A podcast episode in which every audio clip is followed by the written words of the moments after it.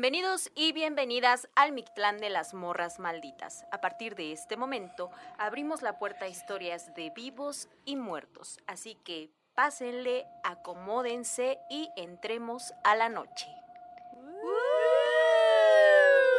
Pura morra maldita. Pura morra maldita. Salud, Salud, chicas. Salud, salud. Oigan, pues ustedes están viendo, los que nos están viendo por el YouTube, a nuestra gran invitada de este programa, de este capítulo, Alexia Ávila. Alexia, ah, gracias por venir. Janis, preciosa, muchísimas gracias, muchísimas gracias, Maldo, por invitarme. La verdad es que yo tenía muchas ganas de estar aquí.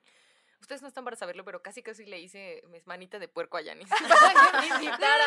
y yo no, yo no la había invitado antes. Bueno, Alexia es conductora de televisión, hace de todo con Alexia en Canal 11 y tiene unas unas aventuras increíbles, no Sí. solo en la Ciudad de México, sino en distintos lugares. Y bueno, por cosas de la vida nos conocemos y ella supo del podcast y nos siempre nos está echando flores, nos retuitea y todo, pero yo no la había invitado porque decía, tiene mucha chamba, güey. Y de pronto ya, ¿por qué no me has invitado al podcast? A ver, Me no me me no me siento olvida. ofendida. Como, ¿Me ya- hubieras hablado a mí? Ya tienen, ah, exacto, me, me dormí, pero yo así como, ya, ya tienen muchos capítulos. ¿Con cuánta anticipación graban? Y oye, ¿y cómo seleccionan a sus invitados? Exacto, ¿Qué hay exacto. Oye, y lo más loco es que a Alexia le han pasado un montón de cosas sobrenaturales. Fíjate que es bien increíble esa, esa parte porque la persona que menos piensas que le pasarían ese tipo de cosas es a la que más le pasa, o sea... Sí. Y aparte yo le decía a Janis que quiero que todo el mundo sepa en este podcast, en este ilustre y heroico podcast, que yo soy una mujer de ciencia. Yo no creo en estas cosas. Son los peores. Y tengo son muchas peores. historias para contar. Ah, ¿viste? ¿Viste? Mi tío Andrés dice siempre que yo no creo en, bru- en brujas, pero de que vuelan, vuelan. Exacto. Y a mí me consta, ¿no? Es como esta paradoja de yo soy una mujer de ciencia, todo tiene una explicación lógica, Ajá. científica, y, y ahorita van a escuchar mis historias. Oye, yo no creo en esto, pero le invité a jugar a la Ouija y me dijo que no. Y luego movió la cabeza bien raro, así como. Es que mira, desde que la jugué. Eso es por, por mis clases de, de acrobacia, de actuación. Ah, ok, ya me había espantado. Oigan, pues, pues saludcita. Hoy estamos también, aparte de nuestra gran invitada, estamos de fiesta porque estamos abriendo, inaugurando el nuevo Uh. mezcal versión Morros Malditas. Los Sí. Oigan, y antes de comenzar con las historias, además de agradecerles a todos ustedes que semana tras semana se están sumando a este chismorreo sobrenatural, como yo lo llamo, ¿no? Me da mucho gusto y nos da mucho gusto leer sus comentarios y leer sus historias, que cada vez son más. Y también nuestros suscriptores, gracias a todos ustedes. Si está usted cocinando, alégrese y siente el abrazo que le mando desde acá. Y esta semana, por primera vez, ¿en dónde aparecimos, Maldo? ¿En dónde aparecimos? Aparecimos nada más y nada menos que en la sección de imperdibles, Nuevos nuevos, e imperdibles. imperdibles en Spotify. ¡Las morras! Muy bien, morras. Pues bien sí. contentas con este, con este logro. Ah, no sé cómo funciona el Spotify, pero qué chingón. Pero gracias, compa Spotify. Gracias, Y, gracias. y la verdad es que eso también habla de, de que el trabajo que se hace aquí es, es un trabajo que se hace eh, no solo con mucho corazón, sino también con mucha preparación. O sea, las morras no saben qué organizadas son. ¿Cómo preparan todo, las historias, las secciones, tienen todo así? ¿Qué vamos Tenemos a un hacer? toque, amigos. La cerveza, ¿no? La... Sí, todo. Nos enojamos no, en la mezcal. vol- voltea ¿no? la vela, ¿no? Que no sé qué, que el Sí, moño aquí. A ver, no, te traigo un traste para las gomitas que no se vea así todo feo. De verdad, un Claro. podcast de calidad. Ay, Por supuesto. Oye, oye, Ale, y mira, quiero que nos digas para empezar algo que siempre les pregunto, les preguntamos a los que vienen aquí a este espacio y es, ¿cuándo te diste cuenta que podías ver fantasmas o que podías sentir presencias que no son como de este plano? Ay, Janis. La ¿Cuándo pregunta nací? que estaba esperando. Ah, No, fíjense que mi familia, mi familia aquí en México, tiene una cercanía muy próxima con, con los eventos paranormales, con sucesos paranormales. Todo mundo en mi familia ha visto y ha sentido algo. Toda tu familia es de aquí de la Ciudad de México. De aquí de la Ciudad de México y ten- otra parte de mi familia está en Montería, en Córdoba, en Colombia. Pero mi familia mexicana, yo creo que también tiene que ver con esta, esta cultura de lo mágico y de lo espiritual que tiene México. Que no, que siempre estamos en Ujú. contacto. Nuestros muertos, como ustedes bien lo saben, porque seguramente nos escuchan personas de otros países. En México los muertos no se van, no desaparecen, ¿no? Es, es una Sí. presencia constante y estamos en, en comunicación y en comunión también con sí. nuestros ancestros y nuestras ancestras. Entonces, bueno, toda mi familia ha tenido este tipo de experiencias. Y yo recuerdo de muy niña, mi familia vivía en Marsella, en la esquina de Marsella y Nápoles, en la colonia Juárez, Ajá. que ajá. es una colonia muy antigua y que además ha vivido muchos sucesos, ¿no? De tanto trágicos como de experiencias de personajes de la farándula, de artistas, ya luego en otro podcast que hagan las morras, con, hablaremos de la colonia Juárez. Pero bueno, en esa esquina de Marsella y Nápoles, en ese edificio, alguien dijo una vez, le dijo a, a mi mamá y a sus hermanos, que pasaban tantas cosas porque en el edificio de al lado, que es el número 54, estaba una puerta al infierno. ¿Qué? Y yo de que ya voy. Y aparte, era una vecina de ellos que. Es que la verdad, todo el mundo en ese edificio. No, pero, o sea, no puso que mi familia viviera ahí, pero también. Todo el mundo en ese edificio, como que estaba como medio raro en esa época. Como Era no particular. Era un edificio particular. Entonces, esta vecina, como que. No, ella particularmente presentía cosas y vivía cosas, y entonces les dijo eso. Y será el sereno, pero la verdad es que ahí sí suceden, porque estoy segura que todavía suceden muchas de O sea, estas tú, cosas. tú dices que es el edificio. O sea, Sí, como e- ese, ese espacio. O sea, tu, tu familia sigue viviendo ahí. No, ya no. Pero Desde hace mudó- muchos años ya no. mudó y ya no ve nada. No, sí, claro, siguen Ah, viviendo cosas, pero ese edificio siempre ha tenido como esta cosa particular, ¿no? Entonces yo, las primeras veces que recuerdo que vi cosas que no sabía, no sabía qué pasaba, eh, mi familia, como toda buena familia mexicana, solía hacer fiestas larguísimas. Entonces, donde todos nos quedábamos a dormir en la misma casa y todos los niños dormíamos en una recámara, ya sabes, así. Sí, sí, sí. en- se, se lo imaginan perfecto porque lo vivieron. No se hagan los jóvenes, lo vivieron. y entonces, eh, a mí me daba mucho miedo salir. a- estábamos en, el, en casa de mis tíos y a mí me daba mucho miedo salir al baño a hacer pipí. Entonces fui a despertar a mi abuela para que me acompañara.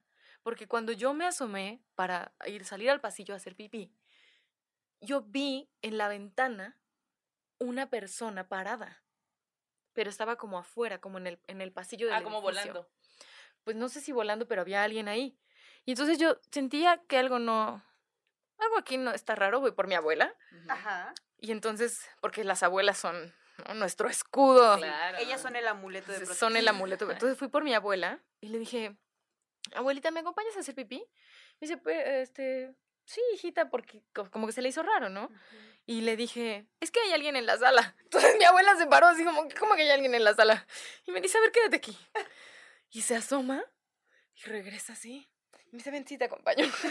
No. O sea, ella también lo vio. Y ella también lo vio. Y es que, o sea, en esa, en esa sala había una persona que caminaba por afuera del departamento, como de la ventana de la cocina a la de la sala. Entonces se veía. Pero nunca entraba. O sea, No, estaba nunca allí. entraba, estaba ahí. Pero era una, era una persona o era como, o sea, tú veías rasgos o solo veías una sombra. Una sombra, porque Ah. era por fuera del o edificio. sea, no, no podías por saber fuera del era una departamento. mujer, un hombre, una anciana. No. ok. Ujú. No. Y recuerdo que en otra ocasión en ese mismo departamento yo volví a ver esa, esa misma sombra en la cocina. Ya Ujú. adentro. No, no, no, igual Ah, por fuera, porque Ay, era, haz ah. cuenta que afuera del pasillo podías caminar por afuera del departamento, de la sala a la cocina, como que las dos ventanitas daban a ese pasillo. Ok. Eso fue lo primero que yo recuerdo en, en mi vida, como de una, o sea, como de, ah, ¿esto existe? ¿No existe? ¿Por qué mi abuela? Tuvo miedo. No, exacto. Es, esa fue, respondiendo a tu pregunta, querida Yanis, esa fue mi primera experiencia paranormal. Y en ese departamento, Muchas. ¡No manches! Güey, Qué fuerte. O sea, ¿qué otras cosas rudas les pasaron allí que ahorita te vienen a la mente? Así como, no sé, a lo mejor no a ti, pero a otros integrantes de la familia. sí, eh, precisamente en ese departamento, mi primo tenía un amigo imaginario que se llama Héctor. Ingala. ¿El Se amigo llamaba imaginario? Héctor, el amigo ajá. Mi primo se llama Alan y el amigo imaginario. imaginarios y yo así de... mm, ¿Cómo se llamaba el amigo Y, imaginario de y la, la pasada? Maldo así, hazte para allá. Ya te vieron. Hazte para allá. Da- ¿Cómo se llamaba? Dante, el de la vez pasada, el de la hija de, del Duque. seco, el duque. O sea, ¿qué nombres, eh? Los ¿Qué amigos sí? el duque, Héctor, no, no, que no. justo una, una, una niña que tenía un amigo imaginario que se llamaba Duque, fue el del episodio pasado, y que pues lo veía, ¿no? Y el papá empezaba a contar a sus amigos de trabajo como breve, así como de, ah, el duque, el duque, el duque. Y nadie le creía en el trabajo. Hasta que hicieron una carne asada como buenos sonorenses y invitó a los amigos de trabajo. Y, le, y vieron a la niña y le dijeron como, ay, eh, ¿dónde, ¿dónde está el duque? Y ella dice, allá y enseña, o sea, señala un, un Columpio. y el columpio se empieza a mover cuando le. Ay. Obviamente el duque pasó de ser algo de un juego acá como algo de... Una broma, ¿no? A creerle. Ajá, sí, como, bueno, adiós, amigo. Este... Sí, como gracias, gracias. Exacto, nos vemos ahora para muertos, ¿no? Ah, pues fíjense, en ese departamento, mi primo Alan tenía este amigo imaginario Héctor, con el que jugaba todo el tiempo. Alan y mi hermano Alexis. es que nos llamamos igual, güey, qué pedo. Son gemelos. Somos gemelos. Entonces, eh, son más o menos de la misma edad. y, y Héctor no dejaba jugar a mi hermano. O sea, siempre que estaban mi hermano y Alan jugando solos en la recámara de Alan, mi hermano salía llorando. Eran bebitos. Ah. Y entonces mis tíos se enojaban, como, Alan, ¿qué le hiciste al bolo? ¿Por qué no lo dejas jugar? Y Alan decía, no, es que Héctor no quiere que juegue. Héctor nada más quiere que juguemos él y yo. No soy yo, es Héctor. Y mis tíos así como, bueno. Entonces, siempre la misma cosa. Mi hermano salía llorando. Entonces, uno de mis tíos, enojado de que mi hermano siempre salía llorando, ¿qué pasó? No, que Héctor, no sé qué. Entonces, ya no, así, pero ya súper enojado, entra a la recámara y ustedes saben que en México existe una, eh, no sé cómo decirlo, como una creencia popular de que a los espíritus o a los espantos los corres mentando madres. Ah, esa, esa, es la creencia. Siempre, sí, ¿no? Tienes que mentar madres para que se vayan. Entonces se para mi tío gordito, que en paz descanse, muy enojado, porque mi hermano salió otra vez llorando. Y entonces dice, ah, ¿con qué fue Héctor? Vamos a ver ahorita. A ver, pinche Héctor, te me vas mucho a la chingada, chingar a tu madre. No te vuelves a meter con mi sobrino, así, pero me, diciendo unas cosas fuertísimas. Entró a la recámara, pero además mi tío estaba muy enojado precisamente porque las cosas se repetían, ¿no? Mi hermanito que era bebé siempre lloraba. Ay, mi hermanito. Si lo vieron ahorita, tremendo boticón. Tiene otros amigos imaginarios. Tiene otros amigos. y entonces cuando entra mi tío gordito a la recámara y empieza a decir todo esto, se, eh, se, hace como una ventisca dentro del cuarto. Las ventanas, que eran de estas ventanas antiguas, no sé si ustedes las recuerdan, que seguro todavía existen. Exacto, que son como de manijita, que se atoran y se desatoran para abrir. Eh, bueno, esas ventanas había en ese entonces en Marsella. Se abren de par en par. esas, o sea que no, para abrirlas hay que manipularlas. se abren, o sea, como que se azotan con la ventisca y la recámara queda en calma. Y desde ese día, Alan no volvió a ver a su amigo imaginario. Y todos cagados. Sí, sí, claro, todos así. Ay, así mi mamá, hermano, te enojaste mucho. Pobre Héctor, o sea, digo, si era manchado, pero... Tu mamá, tu mamá o la abuela así como que, ay, no, Héctor, vuelve, tengo que comer. sí. Tengo un tecito, mijito, para el susto. Así es, sí. mi hijo también te pasa. Y, en ese mismo departamento, fíjense, esta es muy breve. mi tía Sofi es igual que yo. O sea, nosotras no creemos en eso. Pero no juegan a la Ouija. Pero no jugamos a la Entonces, en una de esas, alguien vio algo, les digo que en ese edificio y en ese departamento todo el mundo veía cosas. Y entonces había un amigo que tampoco, así que, que él siempre quería ver, un amigo de la familia, que no recuerdo ahorita quién era, que siempre quería ver algo. ¿no? Y cuando alguien contaba algo, decía, ¿dónde, dónde? Yo, voy, yo, la mando. Yo, la mando, la mando. y este, y mi tía Sofía así como, ay, ya, ya déjense de cosas. No déjense de cosas, no sé qué. Súbanle a la música porque está muy bajita. Entonces les suben así, la música se sube solita. Y todos así como, ah, no, no, pero está muy fuerte, ¿no? A ver, Sofía, bájale a la música. Entonces mi tía, que, que no cree tampoco, le baja, eran de estos estéreos de antes que tenían los botones, sí, ¿se acuerdan? Ya sé cuáles, ajá. Entonces, eh, como que así, estira la mano para bajar el volumen. Y pero hasta cuentan todos que mi tía Sofía baja el volumen, retira la mano y tenía así los los pelos erizados, toda así pálida. Así, ¿qué pasó? Sintió. Y mi tía Sofía así, me agarraron la mano. No. ¿Y aún así no cree? Me agarraron la mano. Es que, lo- no, es- Ah, somos claro. como este tipo de personas. Pero sí, así, en la esquina de No Marsella y. Nápoles. No vivan ahí, si rentan, seguro rentan bien caro. Ah. Y pero la verdad es que son muy bonitos Sí, departamentos. seguro. son Oiga, pero si ustedes conocen a alguien que viva allí, Cuenten, con confianza, cuéntenos sus historias. Cuéntenos, Exacto, sus historias, exacto. amorrasmalditas@gmail.com. Sí. Exacto. Oye, esa historia me recuerda mucho a una historia que nos mandó eh, Lucy in the Sky, se pone en Facebook, y nos cuenta que ella es un, eh, tiene ancestros como oaxaqueños y chapanecos. Entonces, ella dice que pues el- en su folclore de familiar siempre hay este, anécdotas de clari- clarividencia. Y hay muchas historias que después dice ella nos va a contar. Sí, cuéntanos, por Sí. favor. Sí, cuéntanos. Pero mira, Entonces- nos lo va racionando así de no se emocionen, Sí. ahí les va poco a poco. aparte, aparte, fíjate que también, bueno, hay varias personas que nos han mandado y siempre nos cuentan una historia bien buena y después, y luego te cuento otra. Yo, Pero "No". hay más. Sí, pero hay Esta más. historia. Y yo contestando, de, yo por favor, mándame otra. Pero bueno, ella nos cuenta que cuando era niña, ella tenía siete años y su hermana tenía tres. Eh, su mamá había dejado el trabajo porque odiaba a su jefe, que era muy misógino. Lo menciono porque ella lo menciona. Entonces yo creo que era algo muy fuerte, ¿no? Claro. y que aprovechó el programa de Gortari, que era como un programa para despedir empleados a cambio de, de un dinero y de que te daban, o sea, que como que te condonaban condonación de deuda del Infonavit. Ok. Entonces la señora como que dijo, ah, bueno, yo me dejo, a huevo, dejo este trabajo, me dedico a ser mamá, vivían bien con el sueldo del papá, todo fine. Hasta que, no, hasta que pasó algo que está medio trágico, que es que había una persona que se llamaba exactamente igual que su papá en Texcoco y que debía mucho, muchos años de manutención. Entonces, sin querer, sin él darse cuenta, a él le estaban quitando dinero de su sueldo, no sé bien cómo habrá pasado eso, ¿no? Ella, ella dice que esa fue la peor época económica que ella recuerda, ¿no? Y pues a raíz de eso la mamá tuvo que buscar una chamba y encontró una chamba en el Infonavit, digo, perdón, en el INE, que, que implicaba viajar un montón, ¿no? A diferentes comunidades que estaban muy lejos, entonces la mamá estaba muy, muy ausente todo el tiempo.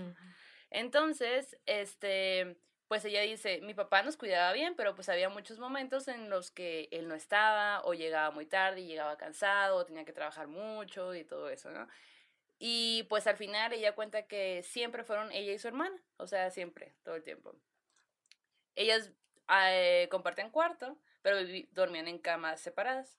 Y que pues ella tenía siete y su hermana tres, ¿no? Y ella dice, no, mi hermana era un amor, o sea, mi hermana es así como que no había maldad en su corazón, era súper linda, súper bondadosa conmigo, con todo el mundo, como que era su, una niña así increíble.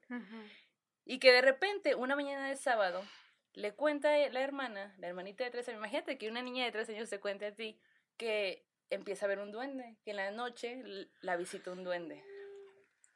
¿No? Entonces ella como de, ah, ok. ah". Y ella dice, a mí no me dio miedo, la verdad es que a mí me pareció como algo mágico y fantástico, que un, porque al final ella era niña, tenía siete años, ¿no? Como que, wow, el duende, ok. Entonces, conforme fueron pasando el tiempo, ella seguía hablando del duende, como que, ah, mi amigo el duende, porque ya era su amigo, de que, ah, mi amigo el duende, mi amigo el duende. Que me rega aparte me regala cosas, o sea que le, le daba, le daba, ella dice, y resulta que sí, porque yo una vez vi que ella tenía una, como unas tinajas que se usaban en Oaxaca para almacenar agua, Ok. si sabes Ujú. y que encontró una como de 5 centímetros, como juguetitos, pues, para la niña. Y eso le pareció extraño porque pues ellas eran juntas todo el tiempo y cómo apareció de la nada eso, pues, ¿no? Claro. Ella muy asustada va y le cuenta al papá. Y el papá pues con, no sé, o sea, Claro, su ¿qué mente te había otras imaginas? cosas, claro, Obvio. como que ella dijo, sí, sí, lo que sea, el, el papá como que, como que no le dio importancia y ella va y le cuenta a su tía. Y su tía, muy asustada, le dice, no, eso es algo súper malo, seguramente se quiere llevar el alma de tu hermana porque no está bautizada, es súper malo, hay que cuidarla y no sé qué. Entonces, pues a ella le da muchísimo miedo, ¿no? Y dice, no, ma, o sea, ¿qué hago? Pues, o sea, ¿qué hacemos? Y va con su hermana y le dice, necesito que le digas que se vaya porque ya, o sea, como que ella tenía mucho miedo de que se llevara a su hermano. Así que, pues su hermanita eh, le pide al duende que se vaya. Y una noche, o sea, una noche le, que va a ir la visita, dice que lo vio y que lo vio, o sea, cuando le pidió que se fuera, que el duendecito se acercó, porque nunca se había acercado, se acercó y que pudo ver su cara, porque todo el tiempo lo veía como, como oscuro y todo, ¿no? Que pudo ver su cara y era como muy fea, como muy vieja, tenía así como un sombrerito, cintura, o sea, como todo muy chiquitito, uno era como una personita muy chiquita. Le pidió que se fuera y se fue. Y esa fue la última vez que lo vio. Pero ella dice, es que yo no sentía nada malo, pero mi tía me metió miedo. Y, eh, y mi hermana, después de eso, se sintió muy, muy triste durante un tiempo porque su amigo ya no estaba, porque le había pedido que se fuera. Y realmente se fue, nunca más volvió. ¡Qué loco! Ay, ay, ay, ay, ¡Qué ay! Maldo. Oye, fíjate, o sea, por ejemplo, ahora que escucho esta historia y que dices, bueno, o sea, que en realidad nunca le hizo algo malo a la niña, pues, No. ¿no? O sea, en realidad como era... Era su amigo, era su amigo y aparte le, le, le llevaba regalos. Exacto, exacto. Y Pero, re- pero, una pregunta, Yanis. O sea, ¿por qué la gente tiene la creencia de que el duende se quería llevar el alma de la niña? Ajá. Ah, bueno, que O sea, fíjate que también ajá. es como, como en las brujas, también se piensa, como en algunos relatos que hemos contado, que, que las brujas van por el alma de los niños o por los niños que no son bautizados. Y eso es como muy curioso y muy específico, ¿no? Pero yo me me surge una pregunta, ¿para qué la quieren? Porque no tiene... ¿Cuál es la cuota por alma? O sea, no, de verdad, porque es- existe esta, esta idea en el imaginario que, sí. ¿no? Que, que van por las almas, pero nos hemos preguntado por qué. Yo siento que, que así como nosotros comemos comida, hay entes que comen energía o que comen otras cosas Ujú. y a veces nos comen a nosotros. Ah, he dicho, Janis 2021. ¿Aliens? Ah. No, no. Ah, Una amiga me contaba que dice, es que dice Yanis, Renata, me decía, Yanis, es que no todo es bueno y malo, blanco y negro. Sí, Dice, claro. ¿no? Como que en este universo de entidades, de presencias, de, de cosas que están allí y que a veces vemos y a veces no, dice, no todo es malo, ¿no? Entonces ahora que cuentas esto digo, pues no era un ente maligno, ¿no? Sí, ¿no? Le pidieron que se fuera y él se fue, ¿no? Sí, Pero a lo mejor no hubiera pasado a mayores, pero bueno, uno nunca sabe, ¿no? sabe. Y como normalmente solemos escuchar estas historias en las que hay algo malo o algo que te lleva, dices, híjole, pues mejor prevenims, ¿no? ¿Qué? Que prevenirse es muy, muy católico también, ¿no? O sea, Pues como sí, de, no, no, ¿por qué no, si no no está estamos- baut- ¿Cómo puedes saber que no está bautizado? ¿Huele el agua bendita acaso? Sí, sí, exacto. o qué tal si profesan otra religión en donde el bautizo. Bueno, es que no lo sé porque soy una persona. Atea. No quería decirlo Ah, así perdón, frente a la audiencia, pero, pero sí. de Jehová. No. pero no sé si en todas las religiones Se existe. bautiza, Ajá, se bautiza. No sé si existe el, el bautizo. No sé. Y fíjate, a mi hermana la bautizaron hasta los 10 años, yo creo, nunca le pasó nada. ¿O te ¿O pasó sí? algo? Ah, yo, ¿Te sí, pasó? no lo Sí, puedes saber. no lo sabemos. Habría, habría que Sí, entrevistarle. exacto. Pero sí hay muchas historias de niños que no están bautizados que tienen estas como no sé, experiencias, ¿no? O encuentros, o sus papás perciben así. ¿Quién sabe? Historias de, que se los llevan las brujas, ¿no? Qué Principalmente. padre que te lleve una bruja, yo sí jalo. No sí, lleva. Amiga, Eh, en Colombia visten a los bebés en algunas regiones de la costa, la verdad no sé en el interior cómo funcione. No sé si funciona igual el hechizo, pero a los bebés se les pone la ropa al revés ¿Para qué? para que las brujas no los encuentren. ¿A poco? Ah, ok.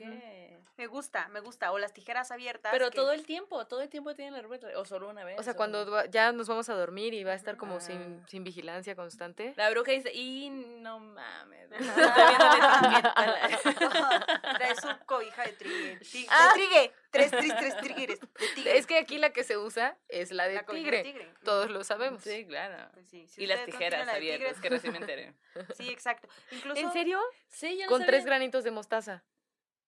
¿Cómo? Sí, a las Ay, tijeras. Se ¿y ponen qué? las tijeras abiertas. Pero conste que yo no creo en esto. Ah, Se exacto. ponen la las no tijeras abiertas. Mamá, si está- me estás escuchando.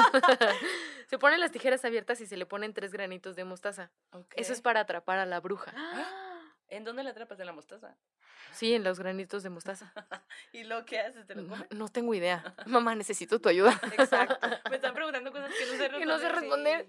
A mí un vato de Chile me contó en el TikTok, de Chile o de Perú, no me acuerdo, pero me contó que en Chile se cree mucho en las brujas y que dicen que si tú sospechas que alguien es una bruja, le pones unas tijeras abiertas abajo de la silla, en el piso o así escondiditas, pero donde se va a sentar esa persona y dice, si es bruja, no se va a poder sentar o se va a sentar y en chinga se va Se a ir, así como que se va a sentir incómoda. Mejor método que No manches, si te ponen unas tijeras en la silla, obviamente te vas a sentir incómoda y obviamente te vas a no, parar. o sea, no que te sientes de las tijeras, sino escondiditas ahí, ¿no? Así, ¡Ay, mi ¿para qué quieres pierna! saber? ¿Para qué quieres saber si es brujo o no? Déjala ser.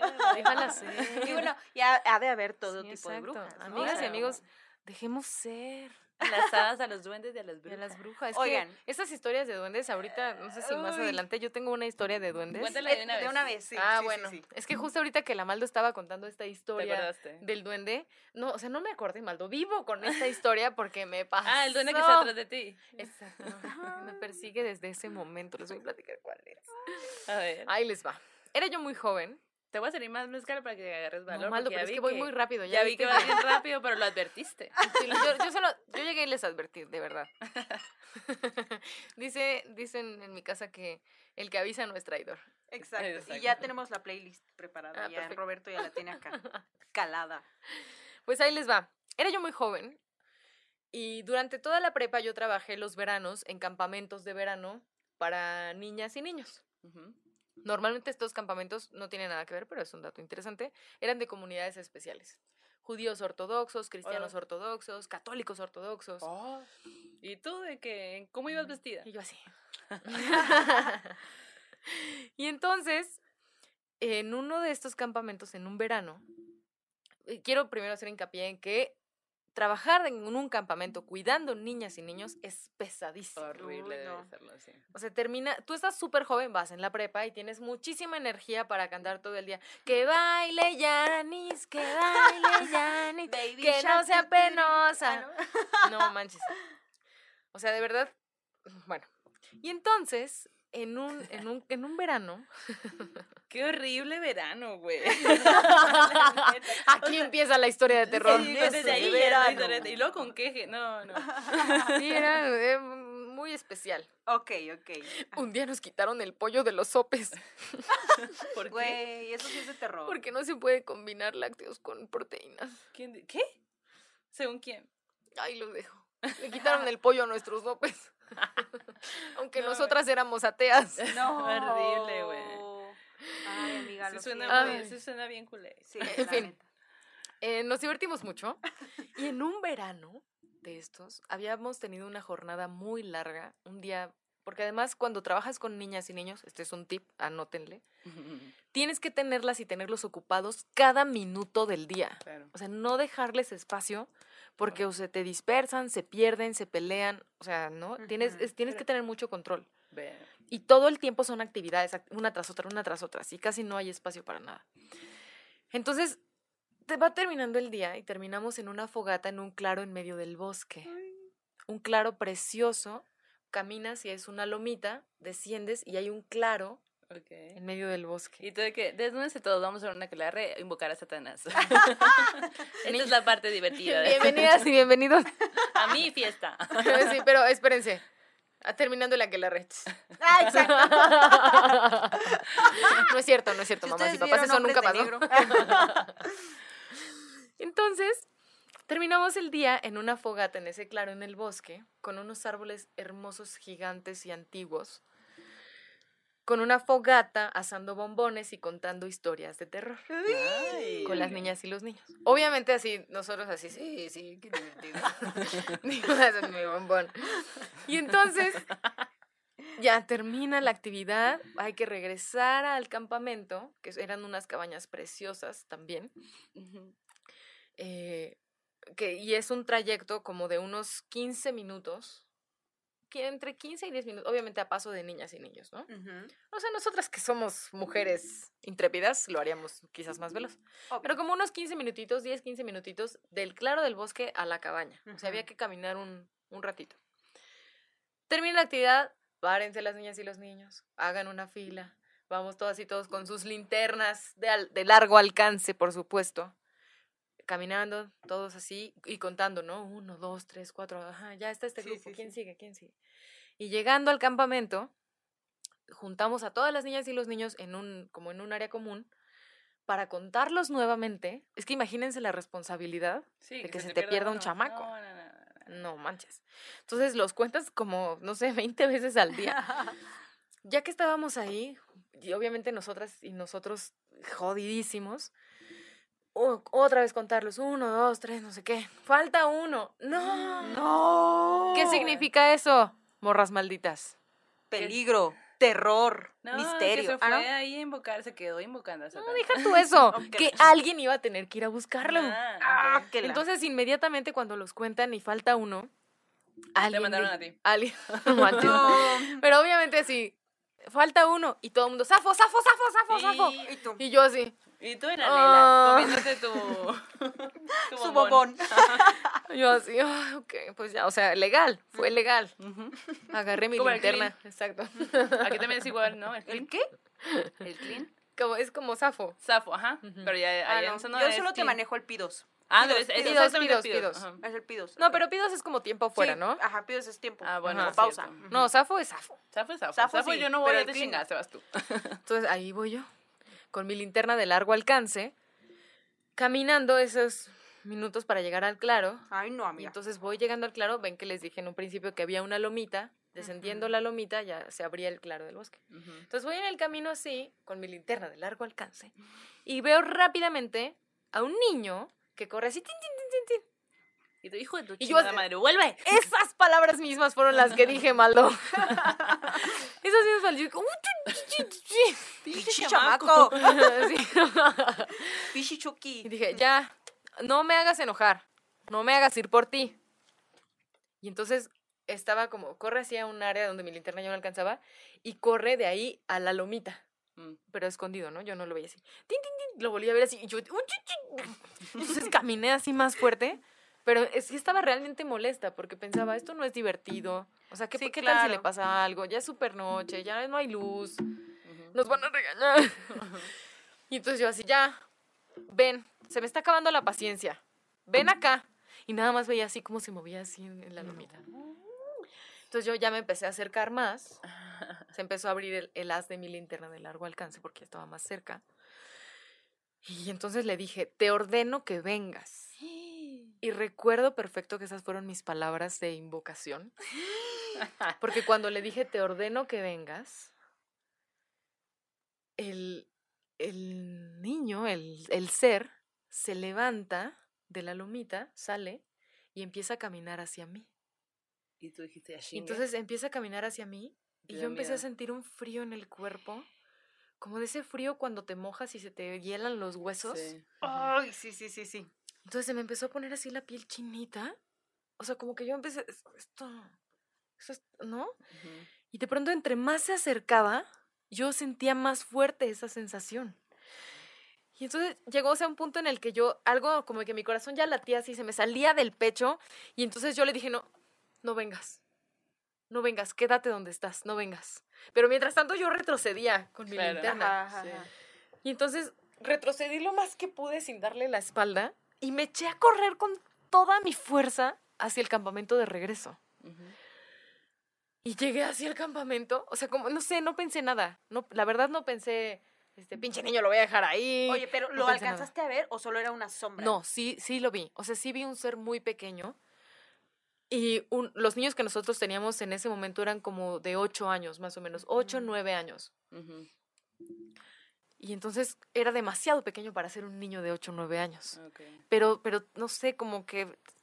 ah, como que tengo la imagen así, lo puedo ver, amigas. Denme un trago. Y yo, bueno, Como- Sí, bueno, sí. Pero sí tenía como. No, no, te- no traía la ropa que traen los niños. No sé cómo explicarlo. Era como gris, oscuro, Sí. como No, sombra. no eran colores vivos, no eran colores brillantes, eran colores bastante opacos. Y era como. Pues no sé, como una. Ay, no sé. Oye, y es llegaste al que- ah, campamento. exacto, exacto. Ajá. Llegué al campamento y le dije a. O sea, yo obviamente llegué así, pálida, pálida, pálida.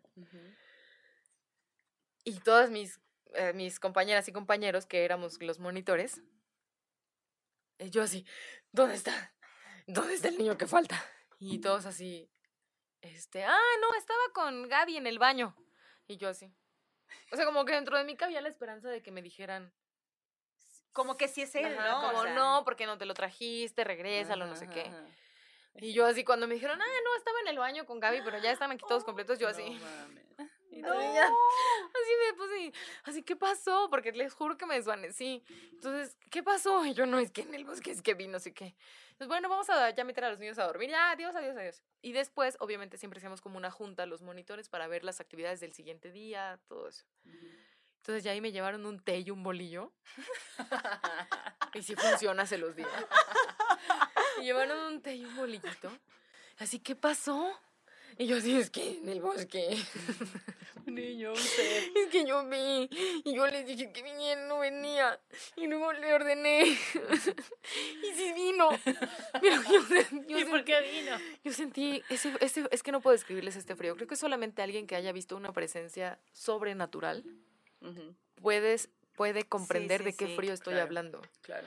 Y entonces me tranquilicé en el momento en el que me dijeron, ah, era un duende. Y yo así, ay, ¿cómo que? ah?".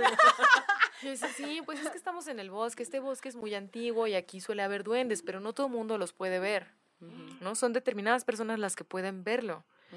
Y, y tú le ordenaste que viniera, como que le abriste una invitación, Sí. ¿no? Y yo así, no, no, mira, No, Ya no, ya no, sí. te la quito, te la quito, Yo te la sí, quito. y todos así, no, no pasa nada, Ale, fue una experiencia, sí hay. Y alguien así, sí, yo una vez vi uno en un árbol y no sé qué, me aventó una rama. Y yo así, Y tú así de. pero así "Ah, como ok". que yo ya escuchaba que todo el mundo pajareaba, pero yo seguía con la, con la vibra Sí, sí, y sí. de esto que de, algo de había- lo que yo Claro. vi en el bosque. Por Y como se los dije, empezando este capítulo de las morras malditas, yo no creo en esto. y, No yo, me y esto me pasó a mí, no me lo contaron, no lo escuché, esto me pasó a mí. A mí, a mí, a mí. ¿Y por, ¿Y por qué si te pasó sigues sin creer? Creo que es una parte de como de defensa personal. Ah, Sí, puede ser, sí, sí, sí. yo como, también. como karate de mi... Sí, Porque soy una persona muy emocional y muy empática también. Como que, eh, ¿sabes? Soy este tipo de personas que, que siente lo que estamos sintiendo y, Ujú, ujú. y me involucro muy fácilmente con lo que está pasando. Ujú. Entonces supongo que también una manera de protegerme de que, ¿no? De que esto avance y me caiga una bola de nieve y luego los invite a mis sesiones espiritistas. Ay. Oye, no es manches. esa, como protegerme. Sí, yo estoy de acuerdo con eso. ¿Ves películas de terror o prefieres No, verlas? no las ¿Ves? veo. ¿Ven Ah, lo que les digo? Que la gente no que ve no ve películas de terror. películas de terror. Las Sí. películas de terror están hechas para los que no podemos ver Exacto. fantasmas. Ay, ¿Usted qué piensa? Yo no veo películas. Salud. Yo, Oye, ah, no oigan, tengo. pues yo quiero yo contarles rápidamente una historia, pero primero el refil de nuestra querida Maldo. Bueno, esta historia, tal vez, no sé si ya te la conté a ti, Alexia. Pero No sé, me voy a hacer como que no, que me no la la sé.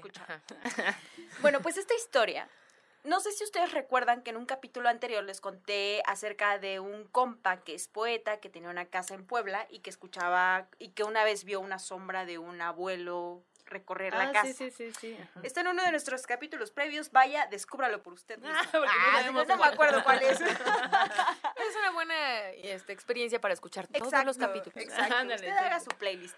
Bueno, pues él tiene un hermano que trabajaba, trabajaba, o trabaja, creo, no, recuerdo muy bien esto, en una empresa de telecomunicaciones. Ustedes imagínense qué empresa de telecomunicaciones es.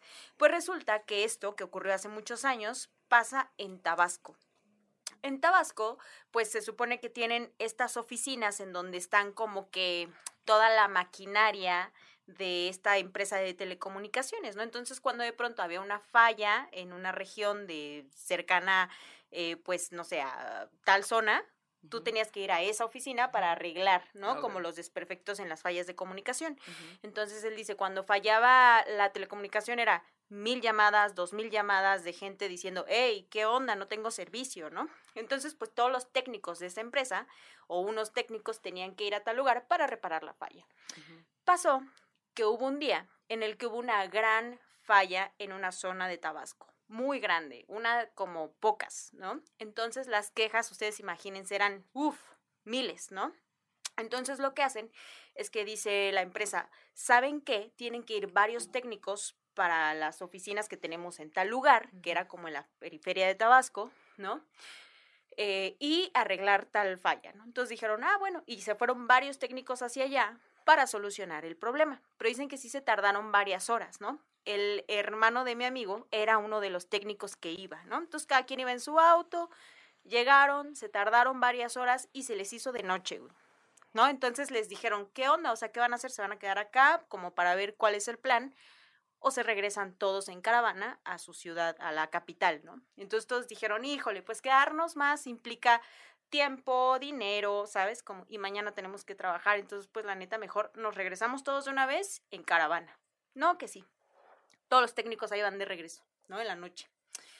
Cuando llegan a la capital, le, eh, se preguntan, oye, ¿qué onda? ¿Dónde está el compañero tal que venía en tal carro? No, pues no sabemos. Le hablan por teléfono. No contesta, güey. No, ¿dónde está? ¿Quién sabe? Güey? Bueno, luego hablan a la empresa y les dicen que este compañero que venía en la caravana se había quedado atrás, pero por el cansancio se quedó dormido. güey. Cuando se queda dormido, el vato pues va en la carretera, ¿sabes? Con la inercia, ¿no? De pronto como que abre los ojos y ve que viene un tráiler de frente, güey, No mames. que no sé si traía o era una, un carro grande que traía grava o algo así, ¿no? Como un un auto muy grande.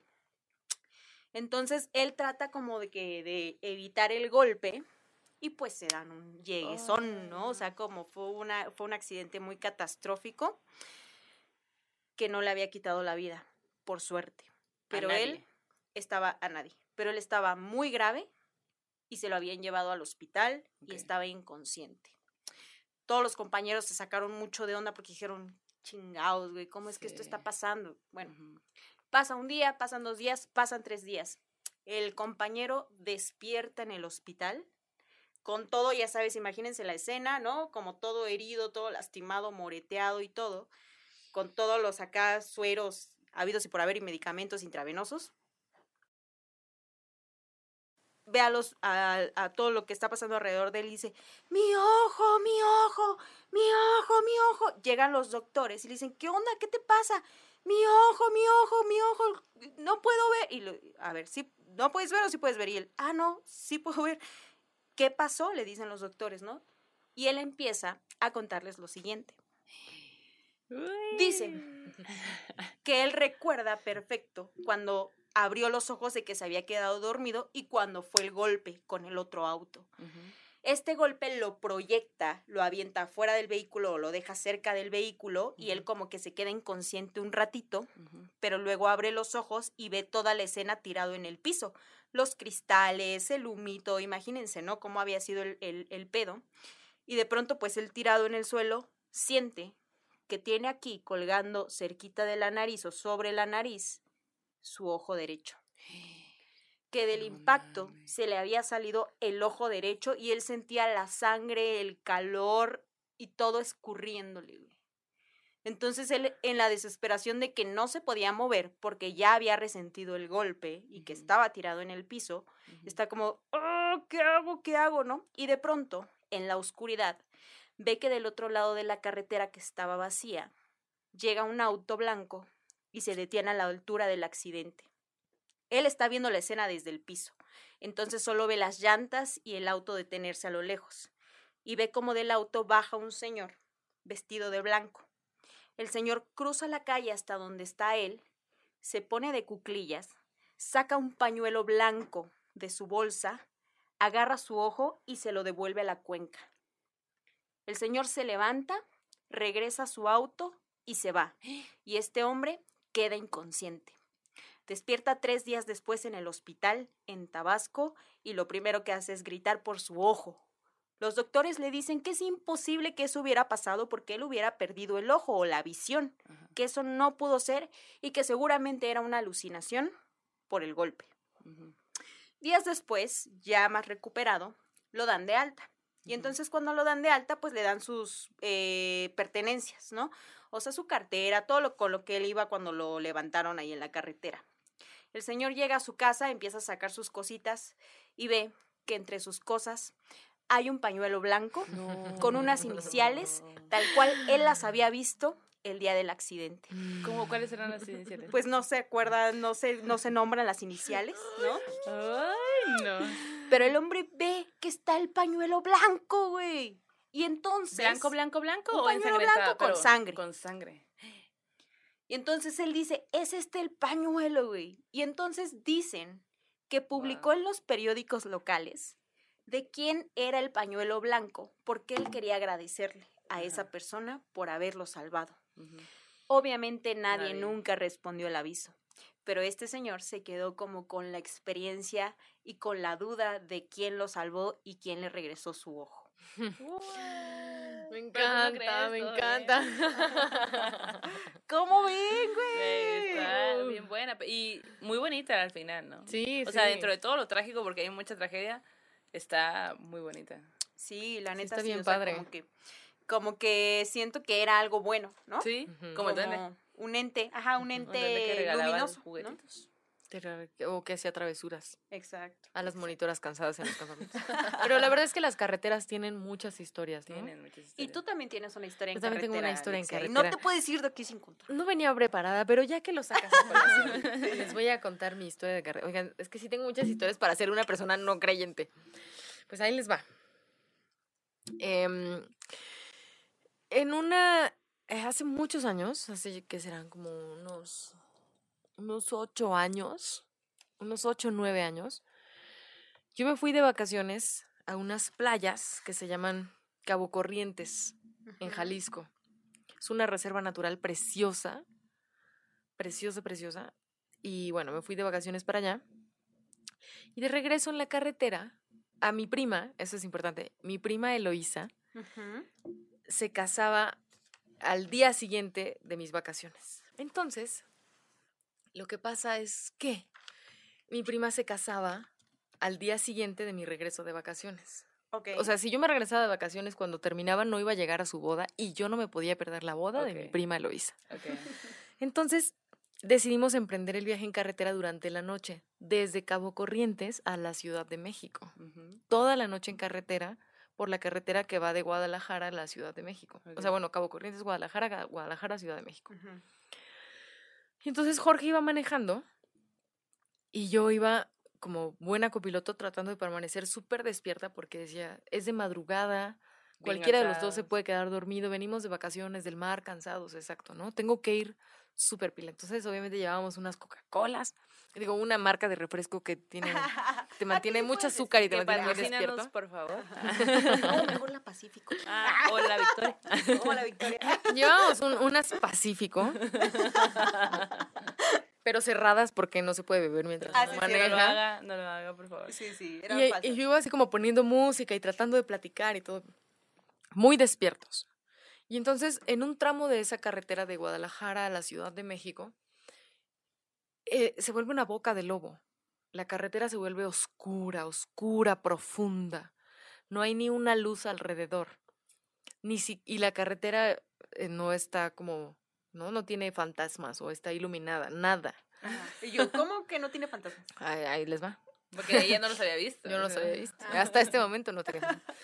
Entonces, lo único que tú ves es las, la, la línea del piso Blanca, ¿no? Ajá. blanca mientras las luces de tu coche van iluminando, pero conforme pasas, todo se va quedando oscuro, profundo atrás, Ok. como el abismo de la boca de los perros cuando ladran. ¡Ay! Alexia 2021. Y entonces, en esa oscuridad, de pronto yo veo venir un señor completamente vestido de blanco, con un blanco brillante, como si lo patrocinara el mejor detergente para ropa. Un blanco brillante, traía un, un pantalón que en realidad es un calzón de manta, un, un zarape blanco también, pero, pero un zarape, un sombrero blanco muy grande, y caminaba con las manos dentro del zarape. Iba descalzo. No. Y, pero era así, entre toda la oscuridad, cuando le, le di las, luz, las luces del coche, el blanco, yo dije, como que en ese momento mi mente no sabía qué estaba pasando. Y volteé a ver así a Jorge para, de- o sea, como, ¿no? En esta cosa de... Ok. Tú también lo estás viendo, Ajá, ¿no? no le dije nada, solamente volteé así a verlo. Y él sin quitar la vista de enfrente de la carretera me dijo, yo también lo estoy viendo. Y entonces así se me pusieron los pelos del brazo Pe- súper... Y, y estaba enfrente, o sea, iban a llegar eventualmente Sí, a él. o sea, él venía No. caminando hacia nosotros. Sí, Ah, exacto. ok. No, ¿Sobre la carretera o sobre la la carretera. ¡Ah, güey! Ajá. Y entonces, así, venía hacia nosotros Y yo sentía, y lo mismo, ¿no? Como el corazón latir y pensaba, no, esto, esto o sea, ¿qué, ¿qué está pasando? Pero todo pasó en segundos, porque obviamente íbamos a muy buena velocidad. Ay. Y entonces en un momento donde nos cruzamos con el Señor, antes de cruzarnos con Él, yo pensé, si volteo al retrovisor y ya no está, o sea, por lo menos lo tengo que ver cuando lo pasemos, porque las luces del coche siguen iluminando unos cuantos metros. Si yo miro el retrovisor y no está, me voy a cagar. Y entonces, pero yo pensaba eso mientras lo veía venir. Y justo cuando lo atravesamos, como que el coche, como si tuviéramos el aire acondicionado a todo, ese frío O sepulcral. sea, básicamente es como si lo hubieran atropellado. No, no, no, porque él venía en un costado. Ah, ok. venía caminando por un costado. Lo pasamos. No, no manches, imagínate, Maldo. Así, llévate al señor. Pues. Vamos a ver si es un fantasma. y yo, yo a lo mejor lo hubiera Pensándolo bien. Entonces cruzamos con el señor y el coche se congela y yo obviamente volteo al retrovisor y el señor ya no estaba. Pero por lo menos no estaba atrás, güey. Eso te hubiera cagado. Ah, más. eso me hubiera cagado más. Y ¿Cuánto les obviamente, costó lavar el carro? no manches. Y Jorge, obviamente Jorge me preguntó, ya no estaba, ¿verdad? Y yo así, no, ya no estaba. Así ni podía respirar. Entonces, obviamente, lo primero que hice fue buscar el celular y revisar la zona en la que estábamos. Pensé, a lo mejor hay un pueblito aquí cerca, ¿no? Y el, el señor Alguien salió caminando. alguien hacia- caminando. Pues no. La vía por la que íbamos es una vía en medio de la nada, sin ningún poblado cercano y sin ninguna brecha por donde la gente. Además, eran como las 3 de la mañana. Por dos, supuesto. Dos, Por tres de supuesto sí, que Por supuesto que tres eran de a las 3 de la mañana, ¿verdad? Claro. O sea, no, ni al caso. No, no hay manera de que un ser humano, con el frío de esas carreteras, estuviera por ahí caminando Claro. descalzo así con toda tranquilidad. Y Porque no. él ya venía frío. Pero además con un blanco sobrenatural, ¿no? O Sí, sea, con como- un blanco sobrenatural, un blanco muy extraño que mi mamá y mi tía Patti, algunas veces ellas han hecho esta ruta de San Juan, de León a San Juan de los Lagos, Ah. que la gente, una peregrinación, y cuentan que en esa peregrinación ves muchas personas vestidas con un blanco brillante. Las ves en la orilla, descansando, caminando, su manda. Y todo mundo sabe que las, las personas que ves así ya no están vivas. Y están ahí terminando de cumplir su manda. Ok, Ay. Así te- sentí lagrimitas acá, ahorita que dices eso. Sí, justo cuando les conté, porque obviamente llegamos a la boda, llegamos así safe, ¿no? Así a la boda. mm. Y entonces así que, este, ay, que no sé qué, no sé qué, y le contamos lo que pasó en la carretera y entonces mi mamá y mi tía te dicen, lo, lo que vieron era un difunto. De esos ves muchos en la peregrinación a San Juan de los Lagos, con ese blanco sobrenatural, ese blanco brillante, caminando por la carretera a cumplir su manda. Güey, me acordé de la historia del abuelo de Roberto, Ujú, Yo también. que también era, Hay que ir, Roberto, Ajá. a San Juan. era peregrino. Bueno, rápidamente te contamos que, es, que el abuelo de Roberto era peregrino, y, pero de estos que iban en bici, ¿no? Como todo el team bicis, se iban y él a una edad muy avanzada seguía, ¿no? Pero un día fallece, ¿no? Como, in- como muy de pronto y por una razón como un tanto extraña y absurda, ¿no? Como que él iba por una cosa y hubo Ujú. una complicación rarísima y murió. Ujú. Y entonces en la siguiente peregrinación, Toda la familia va. toda la familia va. Y entonces de pronto hay gente que dice, ah, bueno, tú síguele, porque tú te sabes ahí el detalle. O sea, toda la familia, la onda de la familia de los fragos es andar en bici, ¿no? Pero psycho shit acá. Entonces van en bici desde la Ciudad de México hasta allá en bici. Y entonces la gente que puede andar en bici se va en bici. Los demás, de que la abuela, hay gente que a lo mejor no puede, pues va en carro cuidándolos y los va molestando, que te tira agua y así. Y, y este, fallece el abuelo y entonces hace una peregrinación en su honor.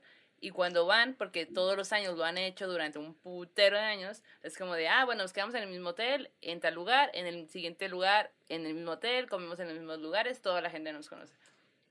Entonces llegan a, una, a un lugar, a un hotel, y le preguntan por, por, por el señor.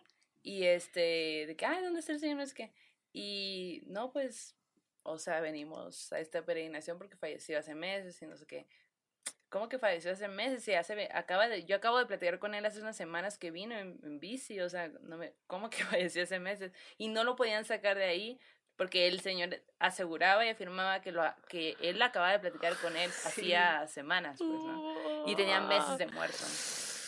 Entonces, como que, y en otra ocasión su papá cuenta que en la misma peregrinación él ya venía muy mal y otro ciclista, que son los mismos de siempre, como que le empiezas a echar porras, ¿no? De ándale, ándale, vamos, vamos, no sé qué, tú puedes, y ¿no?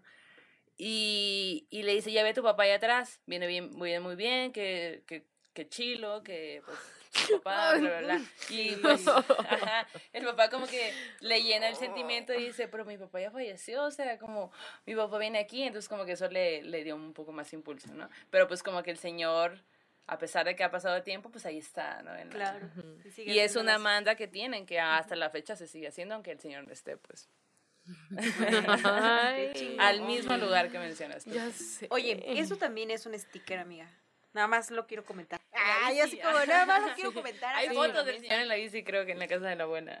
Güey, qué chido. Sí, sería un súper sticker. Sí. y el señor de la sticker. carretera, güey. El señor de la carretera. Uy, todo de la blanco. bandera, sí, con sus manitas. Es que se los cuento y les juro que lo estoy viendo. O sea, así con sus manitas. Oye, pero además lo vieron los dos, Ah, sí, o sí, sea, justo. porque una cosa sería, ah, yo lo vi. No, yo justo ¿no? me, yo me iba a asegurar de que yo no estaba loca como alucinando de, que estábamos cansados, de que era de madrugada. Y Claro. además para ese momento ya me había pasado lo del campamento de verano. Ya sabías. O Pues, sea, yo ya sabía y dije, no, no, tengo que asegurarme que tú también lo estás haciendo. ¿Verdad? Sí, ¿Verdad sí. que estás? Sí, sí, sí. O sea, y eso es más fuerte cuando, cuando algo, algo paranormal sucede y estás en compañía de otra persona Sí. que puede testi- atestiguar Que también lo vio. que no estás mal de tus facultades mentales. sí. O a lo O que mejor los dos sí. están iguales. Que los dos exactamente. Y que los dos están- mal. Sí. Qué loco, Sí, sí, sí. Era la Coca-Cola. Ah, no sé. Ah. Pero porque también me han pasado así historias de varias personas. Ahorita que la Maldo me invitó a jugar la Ouija, yo le dije, yo, ¿Por qué? A ver, ¿Por ¿por qué? A ver, Ah, échalo. Maldo. escúpelo A aquí. Oye, pero ¿tienes chelita todo no, bien? todo estoy. Porque podemos hacer un refil, yo ya no ¿eh? tengo Te traigo chelita. ¿Hacemos Bueno, un refil? un Sí, Pausa, un refil. Pausa, refil. Ok, volvemos de refil. Ya tenemos el refil. Oigan, ahorita que hicimos esta pausa, nos acaba de pasar algo. Todo por tu culpa. No, por tal tuya. ¿Quién no? Por la de la Maldo. ¿Quién juega la Ouija aquí? Pero que, a ver, ¿qué? O sea, Ah, ¿no bueno, pero hay que nada? decirle Pero a hay la gente qué qué- pasó. qué nos qué pasó. Bueno, bueno, el, el abanico se volteó.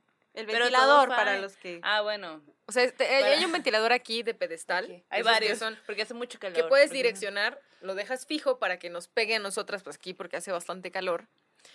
Y, y que para que pues, gire le tienes que apachurrar el botón y que gire, ¿no? Exacto. Todos est- estamos en la lógica. Pues ahorita corte, vamos por una chela, no sé qué, regresamos, nos sentamos y el ventilador así. Y ahí se queda.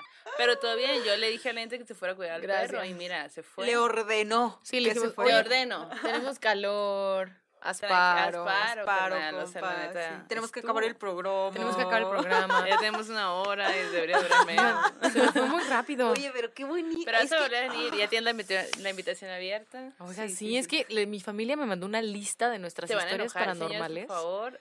Va a haber una... Familia Solís, de, perdónenme que dos. ya saben que Parte no, dos. no, sí, versión parte 2. Sí, va a haber una segunda, se los prometemos. Se los prometemos. Pero antes, pero por mientras, más bien, cuéntanos su historia de la Ouija que no quieres jugar conmigo. Ah, Me siento como que- la niña que no quiere jugar con... Nadie quiere jugar conmigo, güey. Mándenme Es que un les va, mail les voy a decir- personal. Yo les voy a decir por qué yo no quiero jugar la Ouija, Maldo. A ver, Ahí les va. Cuando yo era adolescente, que Ujú. íbamos al cabaretito de que ayer. y éramos como súper rebeldes, que en esa época también conocí a Roberto Fragoso, por cierto, Sí, que sacan los controles. controles. No los conocen, pero ahí está, en los controles. que está en los controles. Eh, yo, mi grupo de amiguitos del barrio, que hoy nos volvimos pubertos y adolescentes juntas y juntos, Obviamente cuando dejamos de andar en bici y de jugar béisbol en la calle, empezamos a jugar la Ouija en casa de Ale Madariaga. Ale, si estás escuchando. bien. Ale, si Bienvenida. estás escuchando esto, ¿Quieres ser mi amiga? no, le, no le muestres este podcast a tu mamá, porque no estoy segura que ella sabía que jugábamos la Ouija en su casa. Ay, no. Ajá. Entonces, este, jugamos la Ouija en dos lugares, porque obviamente mi mamá se puso súper brava y nos sacó a la calle con todo y nuestra tabla. Espérate, prime- primera pregunta. ¿De dónde sacaron la tabla? No recuerdo quién la compró, no, no recuerdo si fue Dante, Dante, si estás escuchando esto, güey, Te pasaste de verga. No recuerdo si fue Dante o fue Mirin, pero alguno de ellos dos la compró. Y entonces éramos como una, una bolita y O sea, pero jugamos- aquí en la Ciudad de México, ¿a dónde vas a comprar una Ouija? Ay, pues al mercado de Sonora, Ah, Maldo. ok. Ay, yo no soy de acá, güey. Ay, es verdad. Pero eres de. Sonora, Ay, amiga. Ay, ay, es súper difícil, güey. Es súper difícil, güey. Pero de Sonora, Claro. mercado de Sonora, ¿no te Sí. checó alguna? No, Maldo, Maldo, del mercado de Sonora. En Ahí en el mercado de Sonora, no sé si ha sido. Sí, he ido Ah, una bueno. vez, pero fui en Halloween. La neta no era la experiencia que yo esperaba. Ah, no, no, no. Tienes que ir en un En otro momento, momento, ajá. X y sí es, o sea, sí es un lugar en donde puedes encontrar muchas experiencias de diferentes tipos. Janis, vamos. Eh, hora para muertos. Hora para muertos. Ya casi, ¿eh? No, ¿qué hora para muertos? Vámonos a Oaxaca. ¿Cómo que qué? Sí, vamos. Ay, ya sé. Bueno. El caso es que entonces jugamos la Ouija en, en dos lugares. Esto contra las reglas de mi mamá, que es una mujer muy católica. Pero ya sabes que como que en ese momento te dan ganas de hacer todo lo que te prohíben. Obvio. Claro. Oye, ¿vivían en Marsella en ese tiempo? No, en ese momento ya vivíamos en Portales. Ah, ok, ok, ok. ok. En la siete veces no, con heroica colonia Portales. No. no, pero ellos ya habían jugado la Ouija ahí en Marsella. Seguramente alguien en Marsella ya lo había jugado. Ok. Había abierto un portal y por eso todo el Al edificio infierno, está- güey, al No, pero ese es en el Infierno, edificio de al lado. Eso es, yo creo que sí tenemos que hacer un programa con alguien de esa época Sí. para que nos cuente Sí. qué onda. ¿Qué número dijiste que es nada más para tener el dato? Es en la esquina de Marsella y Nápoles, en la colonia Juárez. Ok. El edificio, como eh, creo que es un edificio al lado, es el número 54. Son departamentos preciosos, ¿eh? No se abstengan de vivir ahí porque de verdad Y la si calidad de ahí, vida de preciosos, historias. muy fuertes han resistido todos los sismos. Bueno, mira, eso ya Sí, es eso importante. Sí, porque en esa, en esa colonia, recordemos que se cayó la secundaria número 3 con el terremoto de Ah. 1985. Ah, Ok. güey. Eso también es parte de los sucesos de esta colonia, Sí, sí, sí. Ujú. ¿no? Que ha como vestido de este halo eh, místico, espiritual, Claro. que sí han pasado cosas fuertes ahí. Sí. Un poco como en Tlatelolco. Sí. Y si soporta una puerta al infierno, que no Mm, soporte de- el Ah, edificio, no, pues. Qué pinche Claro. temblor de 7.5. ¿qué? Bueno, pero Oigan, bueno, no entonces ahí. regresando a Ajá. esto, en esa época como que así nos divertíamos y tal. Y entonces, perdónenme que me ría, pero obviamente jugamos, no recuerdo qué fue primero, si jugamos en casa de Ale o en casa de Dante. Pero el caso es que en casa de Ale estábamos eh, jugando en su sala, me acuerdo. Es, es una casa estilo oriental preciosa porque su, su familia, ellos son descendientes de japoneses. Ok. Entonces la casa es un- una casa preciosa. Y estaba como todo, ¿sabes? Estas puertas corredizas como de papel Ah, y sí, así, claro, es todo sellado. Estábamos ahí jugando en su sala, y no sé qué, y obviamente atacadas y atacados de la risa. Y de pronto se empieza a mover, ¿no? Y nos empiezan a responder. Ok. Y en alguna de esas cosas, así, ya sabes, eh, no sé qué, manifiéstate. Ujú. ¿Quién eres, ta, ta, ta? Manifiéstate. Pues manifiéstate y se va la luz. ¡Bum! ¡Ay! Y entonces ahí todos así. Nadie decía nada. Como, ¿qué está pasando? Un, un segundo y regresa la luz. ¡Pam! Regresa la luz. Se, así, regresa la luz y obviamente se prenden los aparatos electrónicos, ¿no? El radio, tal, empieza a sonar. Todo. Y todos así. No recuerdo quiénes estaban en la tabla. El caso es que mi amigo Ale tenía el cabello en ese momento como, como Jimán, como príncipe valiente. Así, pero además un- una pela preciosa, así rubio, porque Ale es rubio. Una pela así preciosa, lacia, pesada. Y entonces estaba así con su pelito, todos en silencio, súper cagados de miedo porque se acababa de manifiéstate, ¡pum! la luz. Sí, sí, sí.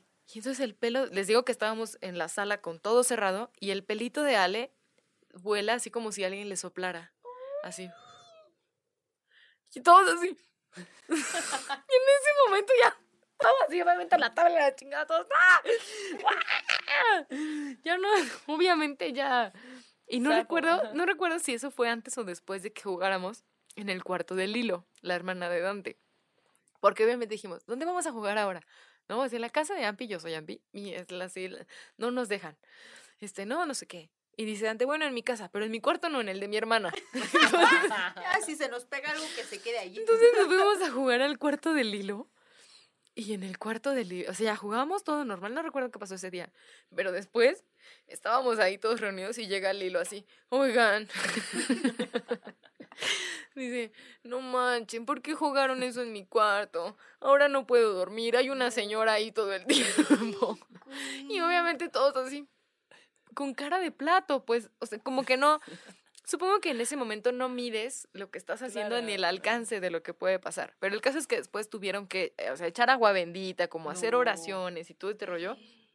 Lilo, perdóname. A, a nombre de todos nosotros en este te pido una disculpa. De, de algo que hicimos hace como De algo que 15 hicimos años. hace como, hace como, no voy a decir cuántos años, porque entonces van a empezar a calcular la edad.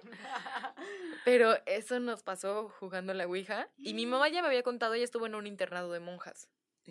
Entonces ella ya me había contado como sus historias de la Ouija y por eso no quería que yo jugara. O sea, ella también la jugó. Sí, ella también la jugó en el internado ¿Te del García con- Conde. ¿No las puedes contar Con mi este- tía Linda. Y- ah, las dos estaban ahí. Estaban ahí jugando. Entonces, como que nos contaron sus historias de que hasta jugaron en el patio, y que unos Pero rayos y sí, que alguien se hizo pipí, así No como manches. una cosa súper fuerte como de no, eso no se juega en mi casa y no vas a jugar eso. Pero porque, a ver, bueno, ok, después nos damos cuenta, pero Sí, qué ya, raro que dos capítulo personas, dos. sí, capítulo dos, que dos personas que estén en un, o sea, era como algo de monjas, Ujú. estén jugando a la Ouija, es justo todo lo opuesto a lo que te enseñan. Pero es que es justo ese momento, ¿no? Creo que eres como súper rebelde. Tienes 12, 13 años, Ujú.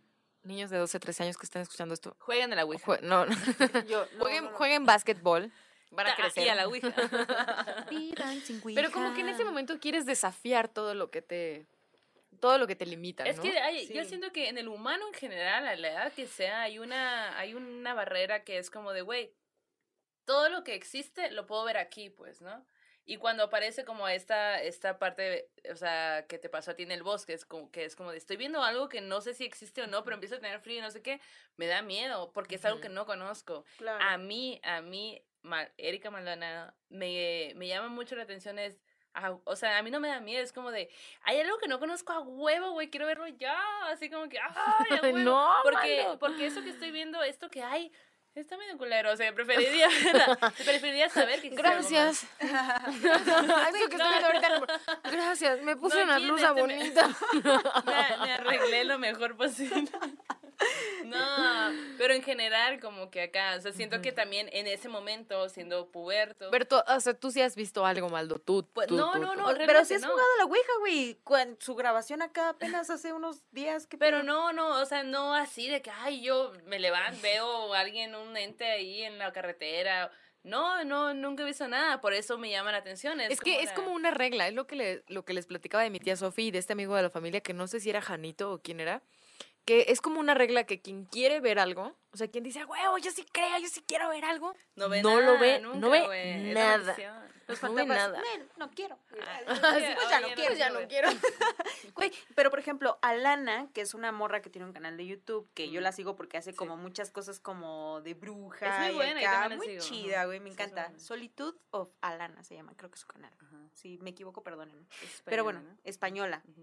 Ella dice, y me encanta como que esta conciencia o como con es, su esencia, güey. Porque ella dice, güey, si tú vas a jugar a la Ouija, pues hazlo, güey. Puedes descubrir cosas, o sea, no pasa nada. Puedes preguntar cosas, ¿no? Y dejarlo y seguir a otras cosas, ¿no? Como que no clavarte con Sí, el claro. tema del diablo y del infierno, ¿no? Como que ella lo ve desde una manera o desde una postura tan abierta, tan como que fuera de prejuicios y de miedos y así, como que digo, a, mí me gustaría tener esa postura porque yo no la tengo Es que no definitivamente, la a mí sí me da miedo, no la tienes porque los mexicanos estamos muy arraigados al catolicismo, güey. ¿Es bueno o es malo? ¿Es de Dios o es del infierno? Sí, Si una- lo que decíamos hace rato, pues, ¿no? Claro, ajá, sí, pero si logras romper esa barrera, y yo que sigo mucho a ella y la entiendo perfecto, es como de, güey, para mí no todo es bueno o es malo, también hay cosas que están ahí, hay grises, güey, soy diseñadora, hay un putero de colores. Claro. O sea, entonces, yo entiendo eso, y, y esa es la parte que me gusta de Lana, es como decir, güey, pues, claro, güey, o sea, no te tienes que clavar, o sea, sí. justo como tú dices, a lo mejor yo no creo necesariamente en este pedo, pues, ¿no? Entonces, ay, que tu mamá, mamá, Perdone, mamá de... este, entonces, como que a mí por eso me, me, me llama a lo mejor la atención. Pero también sí creo que también es posible que dependiendo del lugar, del contexto y de todo, tú atraigas a diferentes energías, pues, o que el lugar en el que estás esté marcado por diferentes energías. y a Sí, lo mejor claro. no siempre las experiencias van a ser positivas, ¿no? Sí, claro. Puede que en ese abanico también o en esa apertura con lo que te encuentres no sea algo tan positivo, ¿no? O Pero sea, también, puede pasar. tam- ajá, claro, sí, sí puede pasar, no descarto todo eso, pero también es mucho la conciencia que tengamos, pues realmente los mexicanos somos católicos, Sí. nos obligan a ser católicos. Sí. no Pero también opción. creo que en México existe un pensamiento de eso que les platicaba ah, en, en el inicio, un pensamiento mágico que es intrínseco a las, a las culturas prehispánicas, en donde no necesariamente, sí el catolicismo permea en, Pero, por en ejemplo, nuestros En ese conceptos. sentido, estamos eh, hablando de que, por ejemplo, le veneramos a los muertos. Si tú ves a tu pariente muerto, no te va a dar miedo. Te vas a decir, ay, a huevo, por supuesto que estás aquí, porque te estoy prendiendo una abuela y estoy pensando en ti, y vamos a hablar. Y no nos da miedo, porque eso no nos da miedo y, y ver a alguien que no conocemos sí nos da miedo. Pero ¿por qué no nos da miedo? Creo que también tiene que ver con este, este, este, este misticismo prehispánico Sí. que México Ajá, posee. Y es En donde sí, ajá. México es, ¿no? En general, un país católico, con un catolicismo muy arraigado, pero también es un país en donde las culturas prehispánicas están vivas. Sí. Y nuestras culturas prehispánicas son politeístas. ¿no? Y le agradecemos a Tlaloc la lluvia y sí. seguimos haciendo nuestros rituales del maíz y en diferentes lugares, rincones de México, la, la cultura está viva, está ahí. Y tan viva como que tu, tu, tus tías y esto ven a, a seres muy brillantes y dicen, bueno, sí, entendemos que no son de este plano, plano. pero todo bien. O sea, como que, Claro. Vamos a seguir todos juntos la peregrinación. Vamos, vengan. Sí, a mí me encanta esta aceptación, ¿no? Sí, Como decir, es a huevo era este tipo de ente, ¿no? Sí, o claro. este tipo de Sí, ente, sin ¿no? O sea, clasificarlo, sin decir necesariamente es bueno o malo, es una Ajá, aparición Exacto, del diablo. Uy, exacto, exacto, no, es ajá. como entendemos que hay... hay Convivimos, convivimos Ujú. juntos. Sí, como, o sea, y co- como tenemos un programa y que sin un sobre- juicio, sin este juicio católico, que Sí. creo que es Sí. lo más importante, Sí. ¿no? Exacto, como en el programa de Entes de los Pueblos, que justo platiqué de algunas apariciones del pueblo de mi familia, y justo les decía eso, o sea, no es como que bueno o malo, es algo que habita el Que habita, monte y a lo que se le tiene respeto. Sí. Cierto temor sí, porque hay reglas, pero está allí, es parte de. El temor Y uno siento tiene que, que, es como respetar que- a lo otro también, Claro, ¿no? claro. Y el temor siento que es como de, no, nunca jamás había visto esto y esto que me estás... Te va a llevar el diablo. Te va a Sí, llevar- ay, no, no, no, no, no, qué miedo. O sea, como que nunca lo había visto, me vuela la cabeza ver un duende. Por supuesto que me va a volar la cabeza si lo veo. Porque no lo conozco jamás en tantos años de Se mi te mojan los calzoncitos.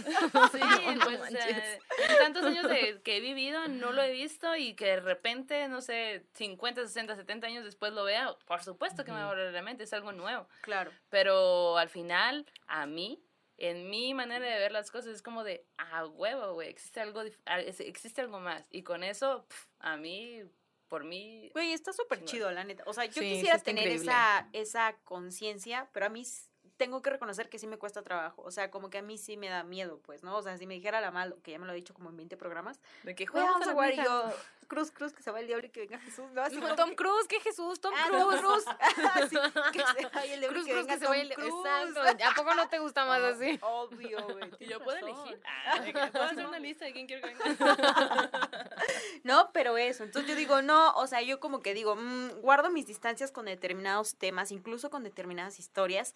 Tenemos pendiente ahí el capítulo de posesiones y cosas que tienen que ver con cosas Que por cierto, diabólicas. si hay alguien aquí escuchándonos, viéndonos y tiene alguna de esas historias, estaría bien Ujú. bueno que nos mandaran porque también estamos recopilando las historias. Claro. Tenemos varias historias guardadas, por- ya viene el de el de entes de carretera y varios por ahí que tenemos guardados, tenemos varias historias. E invitados E también. invitados. Oye, y ajá, bueno, sí. Ujú. Es que Bueno, estabas diciendo algo. No, pues nada, Me que nos metí. manden sus Ajá. historias. Simón, bueno, eh, yo iba a contar un terror en corto, pero ahorita que estamos en la charla, creo que sería muy chido que Alexia nos contara el terror en corto como para cerrar, ¿no? Como ir cerrando el programa. Entonces, decías El que una terror historia que te ha impactado muchísimo. Pero estás segura que el terror en corto porque no es corto. No, importa, tú no cuéntalo. importa, tú cuéntalo. Ahí les va. Estamos, estaba guardando mi mejor historia para el final. Recuerden que las historias que yo les he platicado les- le han pasado a mi familia. O sea, no es como que alguien más nos lo contó. Es, le ha pasado a mi familia. Y sobre todo las que yo les he platicado, esto me pasó a mí. A mí, morras. Porque eres una morra maldita, por eso estás aquí. pues ahí les va. Eh, ya que estábamos grandes, ya yo iba en la carrera, eh, o sea, ya estábamos grandes. En la casa, allá en Portales, en el barrio de Portales, hagan de cuenta que la casa de mi mamá es de estas casas antiguas en donde todas las habitaciones son contiguas, se comunican una tras otra. O sea, para pasar a una tienes que pasar a, a la otra y a la otra y a la otra. Casas de pueblo. ¿no? Así como exacto. larguitas, conectadas. Exacto. Y, y todas las ventanas dan al, al patio. Ah, ok. Y entonces, ya que estábamos grandes, las habitaciones que están contiguas, mi mamá y yo compartíamos habitación en camas gemelas y mi hermano dormía solo en la, en la recámara contigua. Pero como somos unos muéganos de familia, nos encantaba dormir con la puerta abierta, platicando. O sea, como mi hermano en su cuarto y mi mamá y yo, nosotras en nuestro cuarto y los tres platicando. Y ya nos quedamos dormidos. Ajá. Una noche, con igual, así, los cuartos con la puerta abierta, yo escucho que una mujer se está quejando de dolor. Y obviamente, como yo comparto habitación con mi mamá, yo me despierto asustada y preocupada porque, ¿no? Que una mujer quejándose, pues es mi mamá. Entonces me, me incorporo así en, en mi camita, volteo y mi mamá también está sentada mirándome así. O sea, mi mamá pensó lo mismo que yo. Como que le, una mujer quejándose es mi hija. Ujú. Entonces nos despertamos las dos y nos estamos mirando así. Y mi mamá me pregunta, ¿estás bien? Y yo le respondo, sí, ¿tú? Y me dice, sí, pero mientras todo esto pasa, seguimos escuchando a la mujer quejándose Ay, no. adentro de nuestro cuarto. No había Ah, nada. No, no, no, no, no se veía No, nada. pues estaban Pero era un quejido, es que no les puedo escribir este quejido, hasta me da vergüenza como tratar de imitarlo porque es un quejido que yo nunca he escuchado en, Después de eso. no, en la vida, en la vida, no, nunca lo he escuchado, es un quejido de dolor, como de agonía y profundo. Ay, Y entonces mi mamá y yo nos miramos así y mi hermano se asoma, o sea, él se incorpora en su cama y se asoma así, porque su cama estaba como pegadita a la puerta. Se asoma y nos pregunta, ¿están bien? Porque obviamente él estaba escuchando a una Lo mujer mismo. quejándose, Ajá. mi mamá, mi hermana. Entonces se asoma y nos dice, ¿están bien? Y las dos sentadas en la cama así, sí. Y los tres mirándonos unos a los otros, seguíamos escuchando el quejido de la mujer. Que era, es como si ahorita yo me estuviera quejando y me escucharas, ¿no? Ah, Pero así, El Roberto. así, Ajá, nosotros mirándonos y alguien quejándose aquí. Y de pronto se va apagando, se va apagando el quejido y se apaga. Y los tres así sentados. Y cada quien se volvió así a acostar. Como, en un- como muy... Como de me como no pasó tigre. nada, La de tigre. Y entonces, mi hermano en esa época tenía una antena, hagan de cuenta, esta es una vara de bambú y tenía, la vara de esta es la cabecera de la cama. Entonces la vara de bambú la tenía recargada así en la cama. Ok. ¿Por qué tenía eso nomás? Era una antena, tenía una antena de conejo aquí arriba. Ah, ok. Ok. Entonces, eh, como era una vara de bambú, él la podía mover, ¿no? Sin Mm. cualquier Ujú, cosa. ujú. Entonces tenía así la antena, la vara de bambú. Y lo lógico es que si se cae, se caiga así, ¿no? O ruede así, o algo así. Pues nos acostamos todos así, con miedo. Y de pronto la vara de bambú se azota así, ¡pa! O sea, hace esto. Y se Sí, azota o- contra la otra pared así, pero durísimo. O sea, azotada, azotada. Para que termine de dar miedo. Pum. Se azota aquí. la vara de bambú. Y obviamente los tres así como con un cohete en la cola, así nos levantamos rápidamente de la cama, así. Ya así como que dejamos de hacernos pendejos porque estábamos como, bueno, adiós, buenas noches. Y todos así, no, ya qué pasó. Y así prendemos las luces. Mi mamá, obviamente, saca su agua bendita del closet y empieza a rezar. Me encanta ella, cómo las mamás y las abuelas tienen agua bendita en todos lados, manches, güey. claro. Mi mamá tendrá, no sé. "Ah, Seguro sí, güey. guau. Esto es mi nivel de señoritud. Ya es así. ¿Ya también tienes? hardcore, ya tengo mi agua bendita. No y yo, o sea, yo no soy católica, no sé Ay, qué de pues nada. Yo soy una persona de ciencia, Pero pero, no tengo mi agua bendita y no juego a la Tengo ouija. mi agua bendita. Tengo mi agua Está bendita. científicamente aprobada mi agua bendita. Entonces mi mamá saca el agua bendita y obviamente empieza así a agua bendita y a rezar. Y mi hermano y yo así. Pero ya grandes. O sea, no les estoy diciendo que éramos niños, ¿no? Ya éramos Claro, adultos. No mames. Ya así todos así. Y ya así, terminando así, bueno, ya vamos a dormirnos. Y así, y los dos así, mamá, podemos dormir contigo. No. Pero la así, mamá imagínense la escena ridícula, ¿no? Todos súper grandes. Entonces nos acostamos así un rato y ya. Como, bueno, ya váyanse. Bueno, ya, adiós.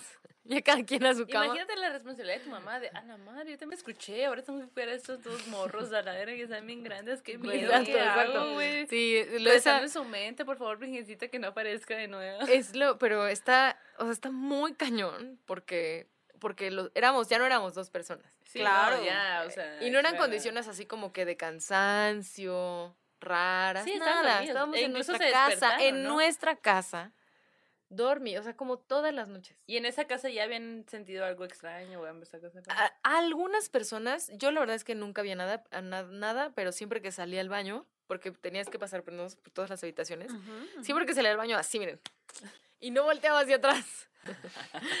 pero eh, tengo un amigo que alguna vez vio una mujer en el patio. Y también mi hermano chino, eh, que se quedaba, se desvelaba muchísimo estudiando en la sala, decía que en el patio caminaba una señora. Ay. Yo, a mí no me, yo, o sea, yo nunca la vi, pero, es- Pero porque eso no, tú nunca la viste porque no volteabas. Ah, no, yo, miren. Pero, si, por ejemplo, Jenny, si tú tienes miedo, ¿volteas? No lo sé. Yo siempre volteo, güey. Es que no tienes Serías miedo. la primera en morir en Sí. una película Quizá. de terror. Quizá, quizá, pero sabiendo que por lo menos vi algo a la verga. Yo diría, No. Jesús, Jesús, ayúdame. Ayúdame, Diosito. que se vaya el diablo y venga Tom Y Cruise. venga Tom Cruise. Y que se dice, órale, cabrona. ¿Cómo que Tom Cruise y no yo? A ver, a ver, a ver, a ver. Y Diosito. Pues sí, ¿Cómo sí, que morras. guapo? Esa es mi Pues, historia. güey, qué espeluznante. eso es me imagino yo, reciente. justo fíjate que hace unos días me estaba lavando los dientes y luego me empezó a dar como miedo random. Dije, ¿y se de mí? los dientes. Lavándome los dientes, viéndome el espejo, porque en el espejo veo la escalera y lavándome los dientes dije, ¿y qué tal que volteo y hay alguien? Que me estoy lavando en la cara porque tengo una rutina de acá, de acá, desmaquillarte y todo. Y veo a alguien, ¿qué voy a sentir? Y empecé a pensar en la posibilidad de que eso sí pasara en ese momento, ¿no? Y empecé a tener miedo. Y justo yo me reía de mí misma de, qué simple, güey, si siempre has querido ver esto, o sea, ¿por qué te da miedo en ese momento que te lo estás imaginando siquiera? Y volteaba a la, a la escalera. Y no había nadie, obviamente, y yo, ah. Y así, güey, pero bueno. Güey, lo dirán de broma, pero la neta es que desde que hacemos el podcast y yo, o sea, como que en mi depa, en mi cuarto, luego ahí estoy como que invitando a la banda desde el TikTok de, güey, contándoles historias para que vengan a vernos acá también en este espacio. Y te Eh. lo juro que me da miedo, güey. o sea, no. llega un punto en la noche en el que mis vecinos, ni siquiera sé si tengo vecinos, pero están así como que azotando la pared de mi cuarto. Y te Y así como que son mis vecinos, pandemia. Híjole, ya ni de esas historias también hay un montón. ¿eh? Es que hay un Parte montón. dos. Sí, debe haber parte 2, ¿eh? Pero así, a ti sí te tocan las paredes, así de... A mí me tocan Ay, las paredes los pinches albañiles que están construyendo la casa. Un puto edificio enseguida, güey. de El taladro. Te lo juro, güey. Te lo juro. No, de esas historias de vecinos, seguramente les ha tocado, o no sé, que así, policía, están matando a mi vecina, se escuchan gritos desgarradores, por favor, vengan. Llega la policía, allá en el departamento no hay No nadie. hay nadie. Yo tengo, pero en parte 2. Güey, sí, ahorita no obligada parte 2, obligada parte 2. Y tengo un par de historias de esas. No No son mías propias, son de mi mamá, Pero, pero, que ahí mira, les van. ya, invita a la mamá. Sí. Ándale. con mi mami con su Agua bendita. que nos mande agua bendita, por favor. Por favor. Ya está- es- estamos benditas. Morras benditas. Ese capítulo se va a llamar así. Oigan, pues, en Sueños Macabro, ¿quieres decir algo más, Yanis? Pues que está muy bueno el sueño macabro. Ay, cuéntalo, cuéntalo. Porque aparte, sí, ojalá, ya estoy muy- emocionada porque ya, ya éramos, pero ahora juntas, somos insoportables en las fiestas, güey, fuimos a una fiesta, estábamos en una carne asada bien a gusto, y de repente, tienes una historia de terror, a ver, cuéntanos, y ya de que escuchando y anotando. Güey, yo lo hice en un baby shower, güey. ¡Ay, es verdad! Perdónenme, perdónenme. Ya, invítanos a sus fiestas, los vamos a arruinar. Gracias. bueno, estábamos en esta fiesta y había un amigo muy querido mío, Mijail, y entonces de que, a ver, cuéntanos. Y aparte, él nunca me había contado ese tipo de historias y yo estaba muy ofendida de que nos estuviera contando una historia y yo no me la sabía. Porque además había ido con nosotras a una grabación un día que hicimos un programa Ah, con Grecia, el primer programa, y Justo, el vato ajá. huyó, güey. Huyó, como- huyó, huyó, y incluso nos asustó después. Exacto, porque tocó el timbre. Tocó el Ustedes ya timbre. saben qué capítulo Sí, es ajá, con. Grecia. Con Grecia Colomo. Entonces, bueno, y aparte él es mi compañero de aventuras en Oaxaca y, y yo siempre voy a ir por ahí diciéndole, hey, duendes, vengan, vengan, en San José del Pacífico, específicamente. Entonces, como que, y él así como que, ay, sí, que de- después me dijo, güey, cada vez que haces eso me da mucho miedo. Y justo la Yanis le, le comentó esto de ya, la lo me contó que cada vez que van a San José, ella va hablándole a los duendes. Y en ese momento él dijo, oh, pues sí, que vengan, todo bien. Y yo, güey, tú me decías cosas diferentes, pero ok. Entonces empezó a contar esa historia de su sueño, que él asegura que es el top uno de las cosas que más le ha dado miedo en la vida, ¿no? Em, va en un carro dando la vuelta. Ya hemos especificado cómo se- qué significa dar la vuelta para un sonorense, que es subirte al carro y dar la vuelta por la ciudad. Liderar, con una chava en la mano, en la madre. Entonces, él va dando la vuelta y de alguna forma se da cuenta que en la cajuela hay una persona descuartizada, envuelta en, envuelta así en plástico, ¿no? Me mandó una foto que no les vamos a publicar porque nos van a bajar de todos los lugares. Entonces, como que él ve esa madre y dice, a la bestia, o sea, el alma de esta morra me va a venir a chingar a mí, a cobrar, me va va a venir a, a cobrar venganza contra mí. Pero él no sabía de dónde había aparecido, cómo había sucedido, pero estaba en su carro. Y él tenía que deshacerse de esa madre, pues. Y ya, sigue manejando y llega a un, a un hospital de algún pueblo que él dice, es como de un pueblo porque se veía como muy austero, muy culero todo.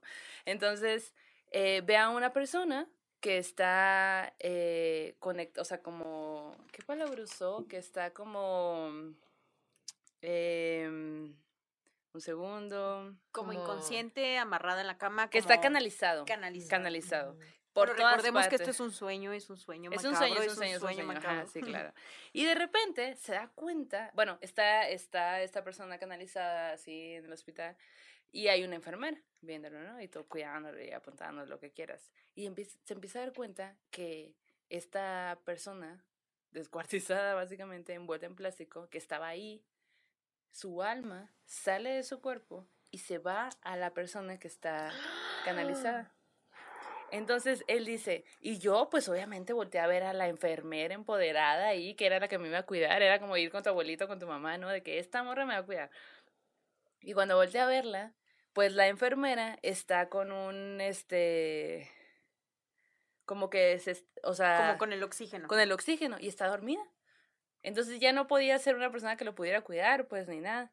Y empieza a ver cómo eh, la persona que está acostada se empieza a, pas- a parar y él dice, es como si como la morra del aro se hubiera parado y estuviera ahí y, y se, y justo flotandito ahí con sus cosas que, está, que tiene canalizadas, ¿no?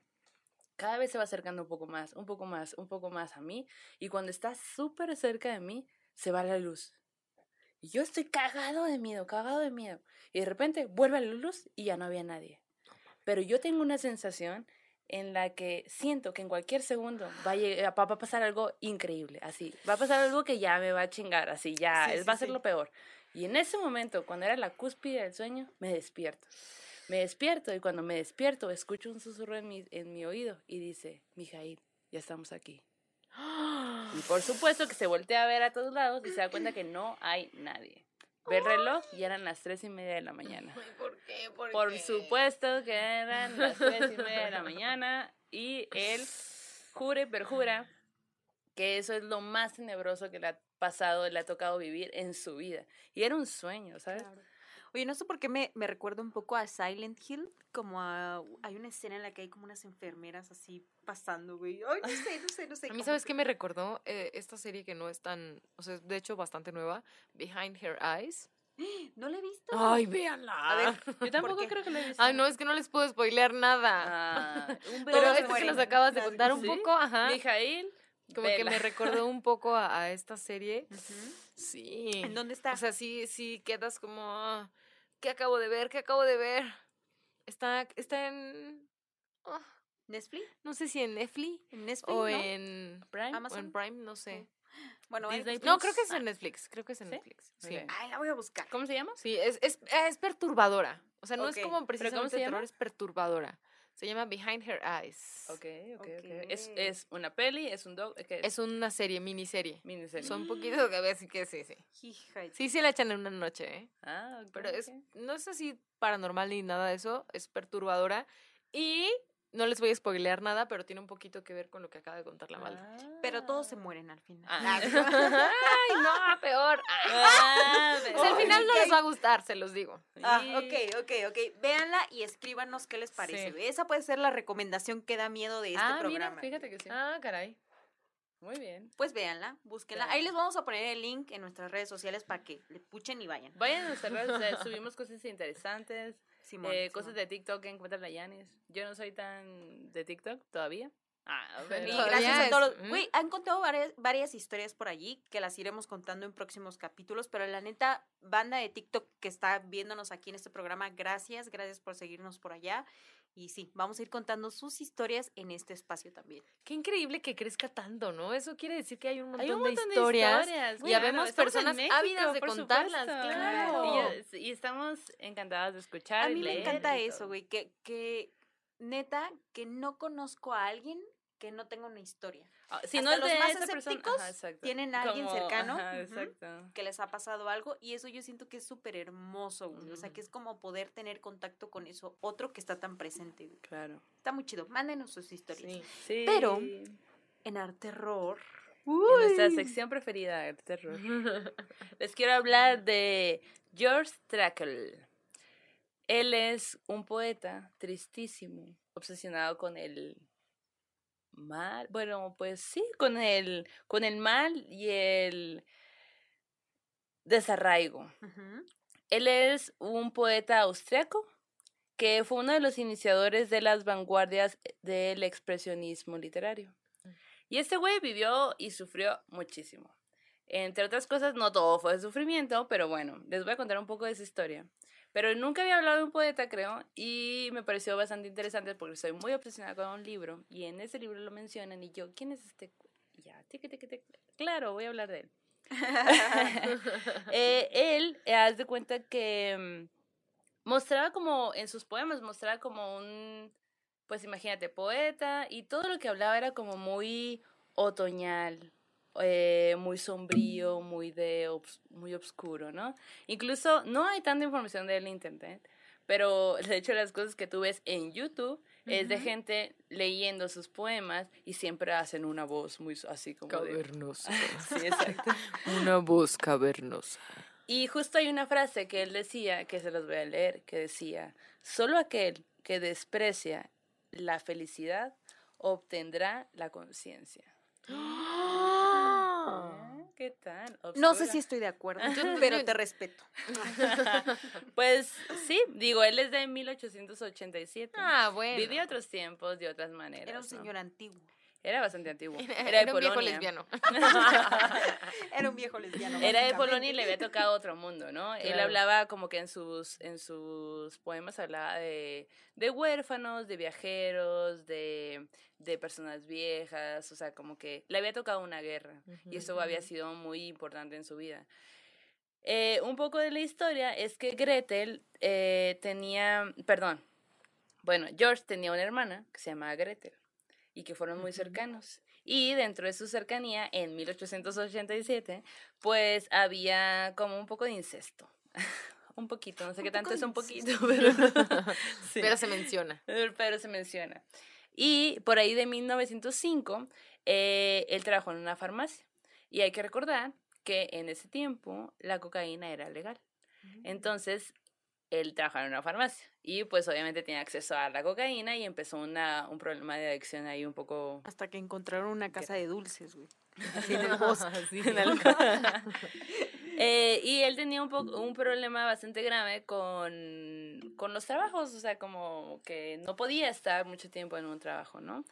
Eh, después de un rato entra a la Universidad de Viena y eh, hace una carrera de farmacéutico. En 1910 se titula y en 1910, eh, este, en el servicio militar, que aparentemente tenían que ser allá, eh, lo destina a una unidad sanitaria de 1910 a 1911.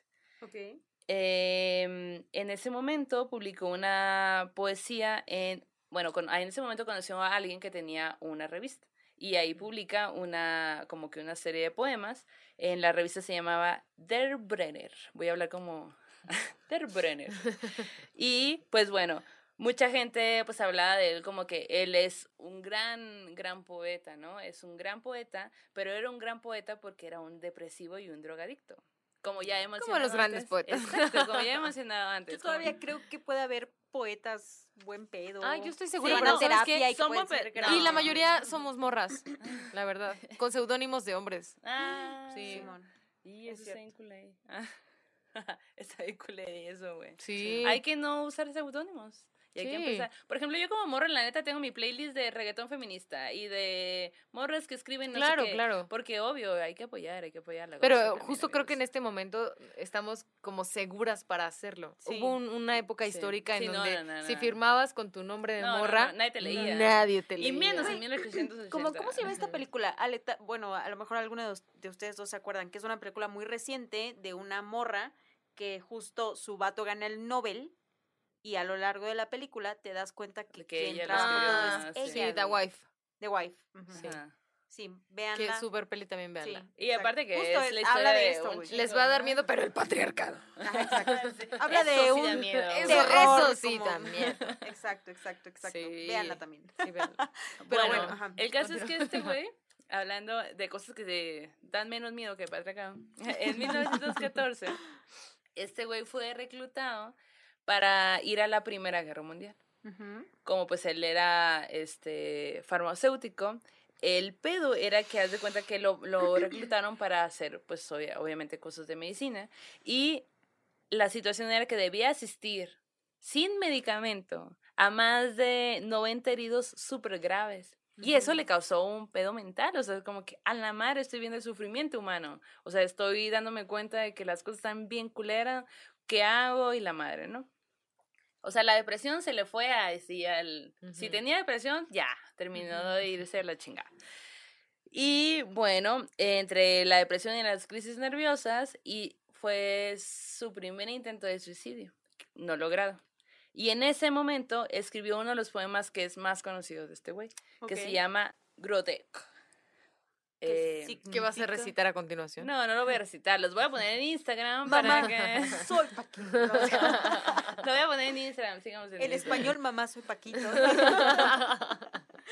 Bueno, y, y es bastante bonito, de hecho. De hecho, sus poemas son, son tristes, pues son como muy bohemios, muy de esa época. Estamos hablando de los 1800, 1900, pues, ¿no?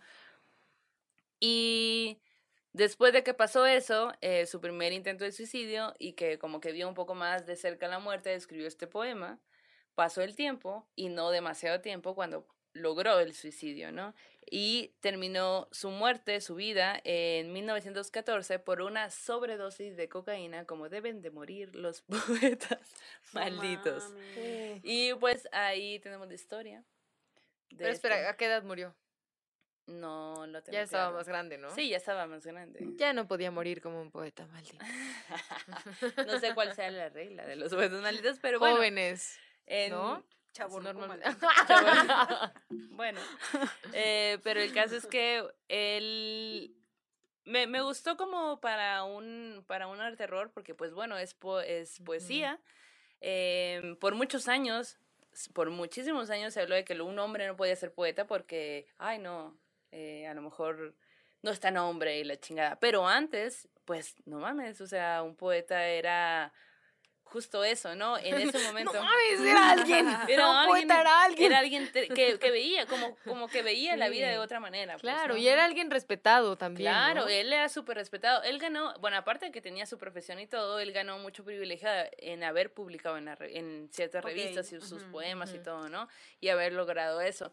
Pero justo como que el hecho de, de, de ser de esta manera, ¿no? De, de pensar diferente, de ver la humanidad, porque le tocó verla después de la guerra y todo esto, pues me pareció que era alguien digno de estar en Arte Terror. Sí, por supuesto. Les vamos a compartir los links para Claro. que vean un poco de su chamba, ¿no? Como las cositas pocas, pero que hay ahí en el internet de las cosas para que ustedes puedan echarse Sí, sí, como un sí. clavado también. Sí, algunas poemitas, pero es que sí son, o sea, es un poema que no es como de tres frases, o sea, es bastante largo. Pero bueno, ahí les vamos a dejar. Síganos en redes, en Instagram, en YouTube, en Facebook. Y mándenos sus historias, arroba morras malditas, ah, no, ma- morrasmalditas arroba gmail.com o en todas las redes pueden mandarnos sus historias. Nos llamamos igual.